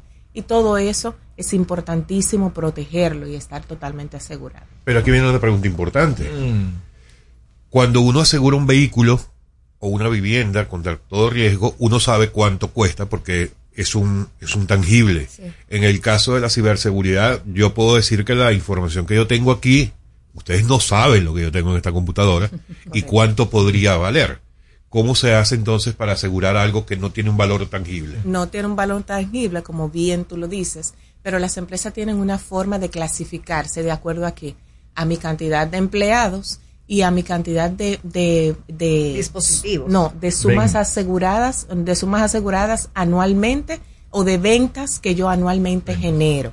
Esas ventas anualmente que yo genero versus mis sumas aseguradas me dan la clasificación de yo como empresa ser, ya sea pyme o corporativo.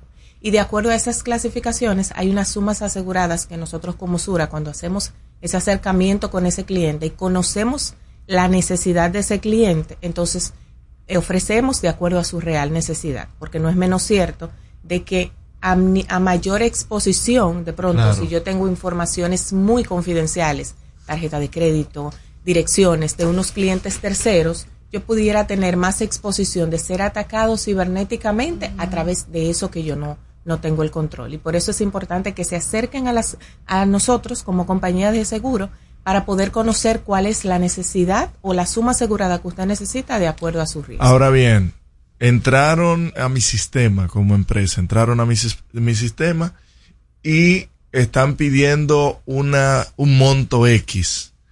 ¿Cómo responde eh, mi aseguradora al respecto? ¿Qué monto puede cubrir de esa, de eso que están pidiendo esos secuestradores de información? Ustedes dan el dinero para el rescate. Sí. Ok, mira, eh, buenísima esa pregunta y me Lógico. encanta. Eh, enfocado a la solución tenemos tres coberturas principales que son la información propia, dígase, los daños que me pueden ocasionar a mí como empresa, el daño que puede ocasionar a ese tercero, importante y, y muy de la mano con lo que tú dices, lo que es el manejo de crisis. ¿A dónde entra ese manejo de crisis? Cuando hay un ciberdelincuente, muchas veces busca la manera de extorsionarte. Cuando hablamos de extorsionarte es, dame tanto cantidad de dinero o eh, pongo en riesgo la información que yo te tengo secuestrada.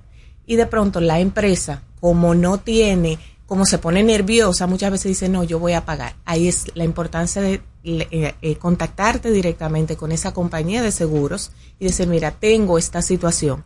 Y nosotros, nuestros especialistas, porque tenemos todo un equipo especializado en ciberseguridad, se pone, primero utiliza, ve de dónde fue el ataque, cómo poder entonces sí, dire- directamente acceder o no. Y obviamente enfocado a la suma asegurada que ya previamente tiene el cliente. Pero es vital de que inmediatamente se dé cuenta de ese riesgo cibernético, contacte a la compañía de seguro. Porque muchas veces, ¿qué pasa? El riesgo cibernético no es evidente hasta que ocurre. Si hoy un edificio se está incendiando, todo el mundo lo ve. Llama a los bomberos, las calles la cierran, tratan de evacuar el edificio porque es evidente. Pero el ataque cibernético pudiera estar ocurriendo ahora mismo y no se sabe hasta que toda la información está secuestrada.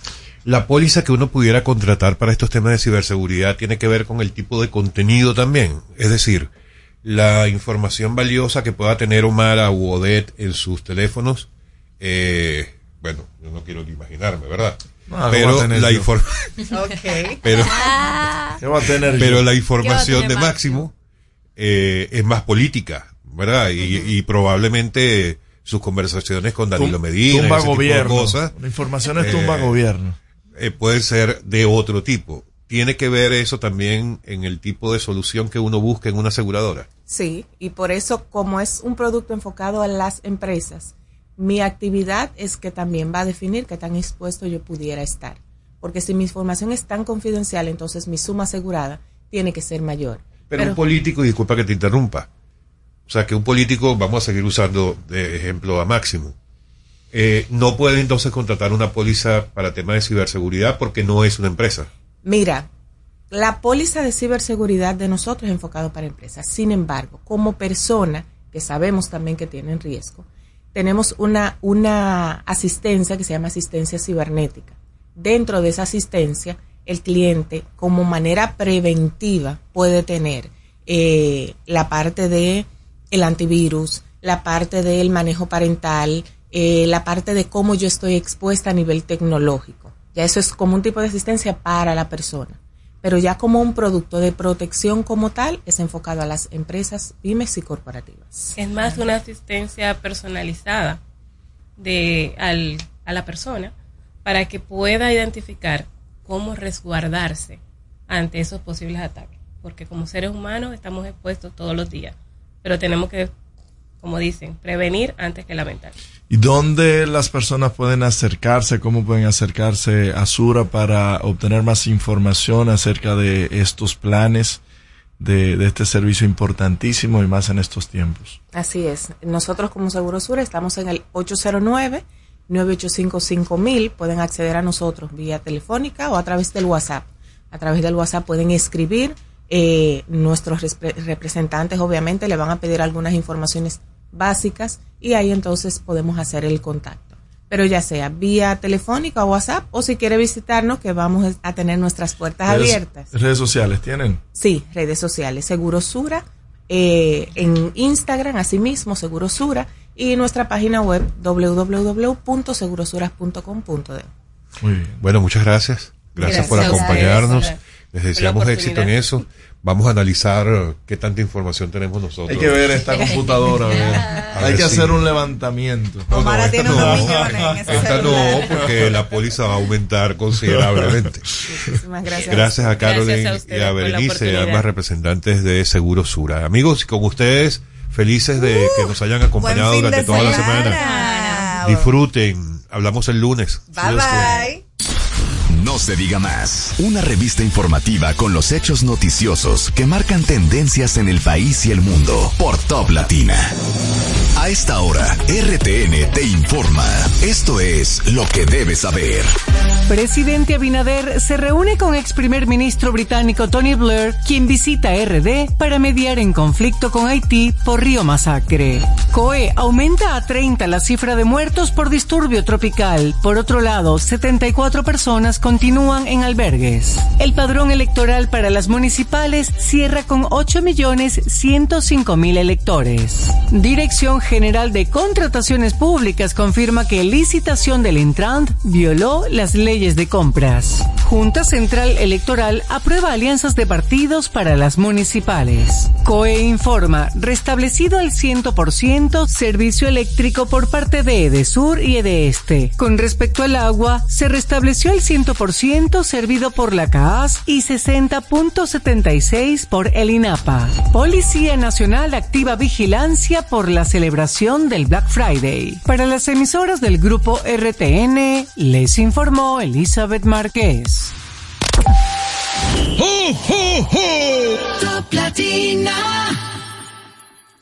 Tu salud y la de los tuyos es lo más importante. Por eso, en Mafre Salud ARS nos preocupamos por ti, para que tengas un futuro lleno de vida. Estamos a tu lado, acompañándote, cuidando lo que es tuyo, siempre protegiéndote.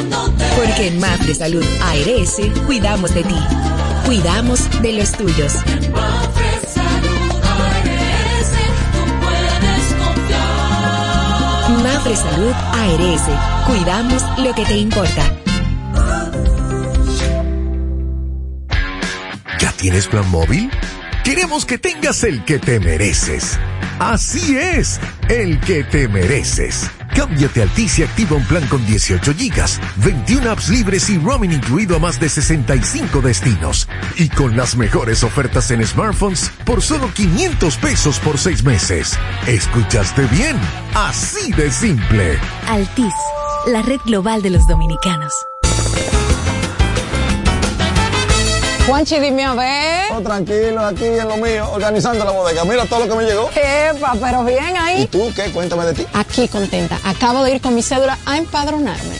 ¿Empadro qué? ¿Y qué es eso? Mira, hombre, eso es que te inscriben para votar por tus candidatos de RD, pero desde el exterior, como si tú fueras a votar allá, pero viviendo aquí. Porque, ajá, uno vive aquí, pero el corazón lo tiene allá. ¡Sabroso! Pues llévame contigo que yo no me voy a quedar fuera. Vamos. Julia, busca tu cédula que vamos allí a empadronarnos. Empadrónate por la patria que llevas dentro. Junta Central Electoral. Garantía de identidad y democracia. Atención, a todos los clientes mantengan la calma porque todas las ofertas están que arden. Repito, están que arden. En el Black Fire Days BHD, todo el mes de noviembre, las ofertas están que arden. Al comprar con cuotas o tus tarjetas de crédito BHD, aprovecha hasta el 90% de ahorro en comercio seleccionado. Conoce todas las ofertas en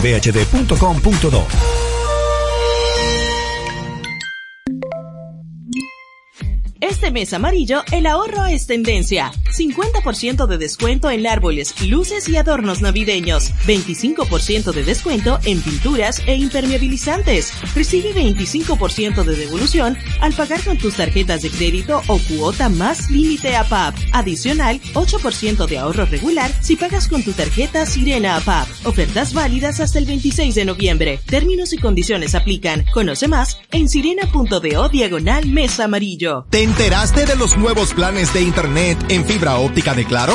Donde recibes hasta más del doble de velocidad al mejor precio desde 25 megas de bajada y 15 megas de subida por solo 1,295 pesos con impuestos incluidos. Y seguimos creciendo. Ya nuestra fibra óptica se extiende a más de un millón de hogares y negocios para que más dominicanos puedan vivir la mejor experiencia de internet en fibra óptica. Conoce más en claro.com.do. Claro, la red número uno de Latinoamérica y del país. En Claro, estamos para ti.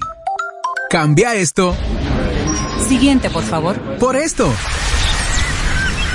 Ya no tienes que coger tapones para hacer tus diligencias del seguro. Ahora tienes Mi Mafre, la oficina virtual de Mafre BHD, donde podrás realizar pagos, solicitar asistencia vial, reportar y conocer estatus de siniestros de vehículos. Cambia las diligencias por irte de fin de semana.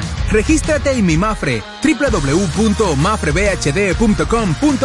o descarga la app en Google Play o App Store. Mafre BHD Seguros. Cuidamos lo que te importa. Porque lo primero .com.do o descarga la app en Google Play o App Store. Mafre BHD Seguros. Cuidamos lo que te importa. O App Store. Mafre BHD Seguros. Cuidamos lo que te importa. Cuidamos lo que te importa.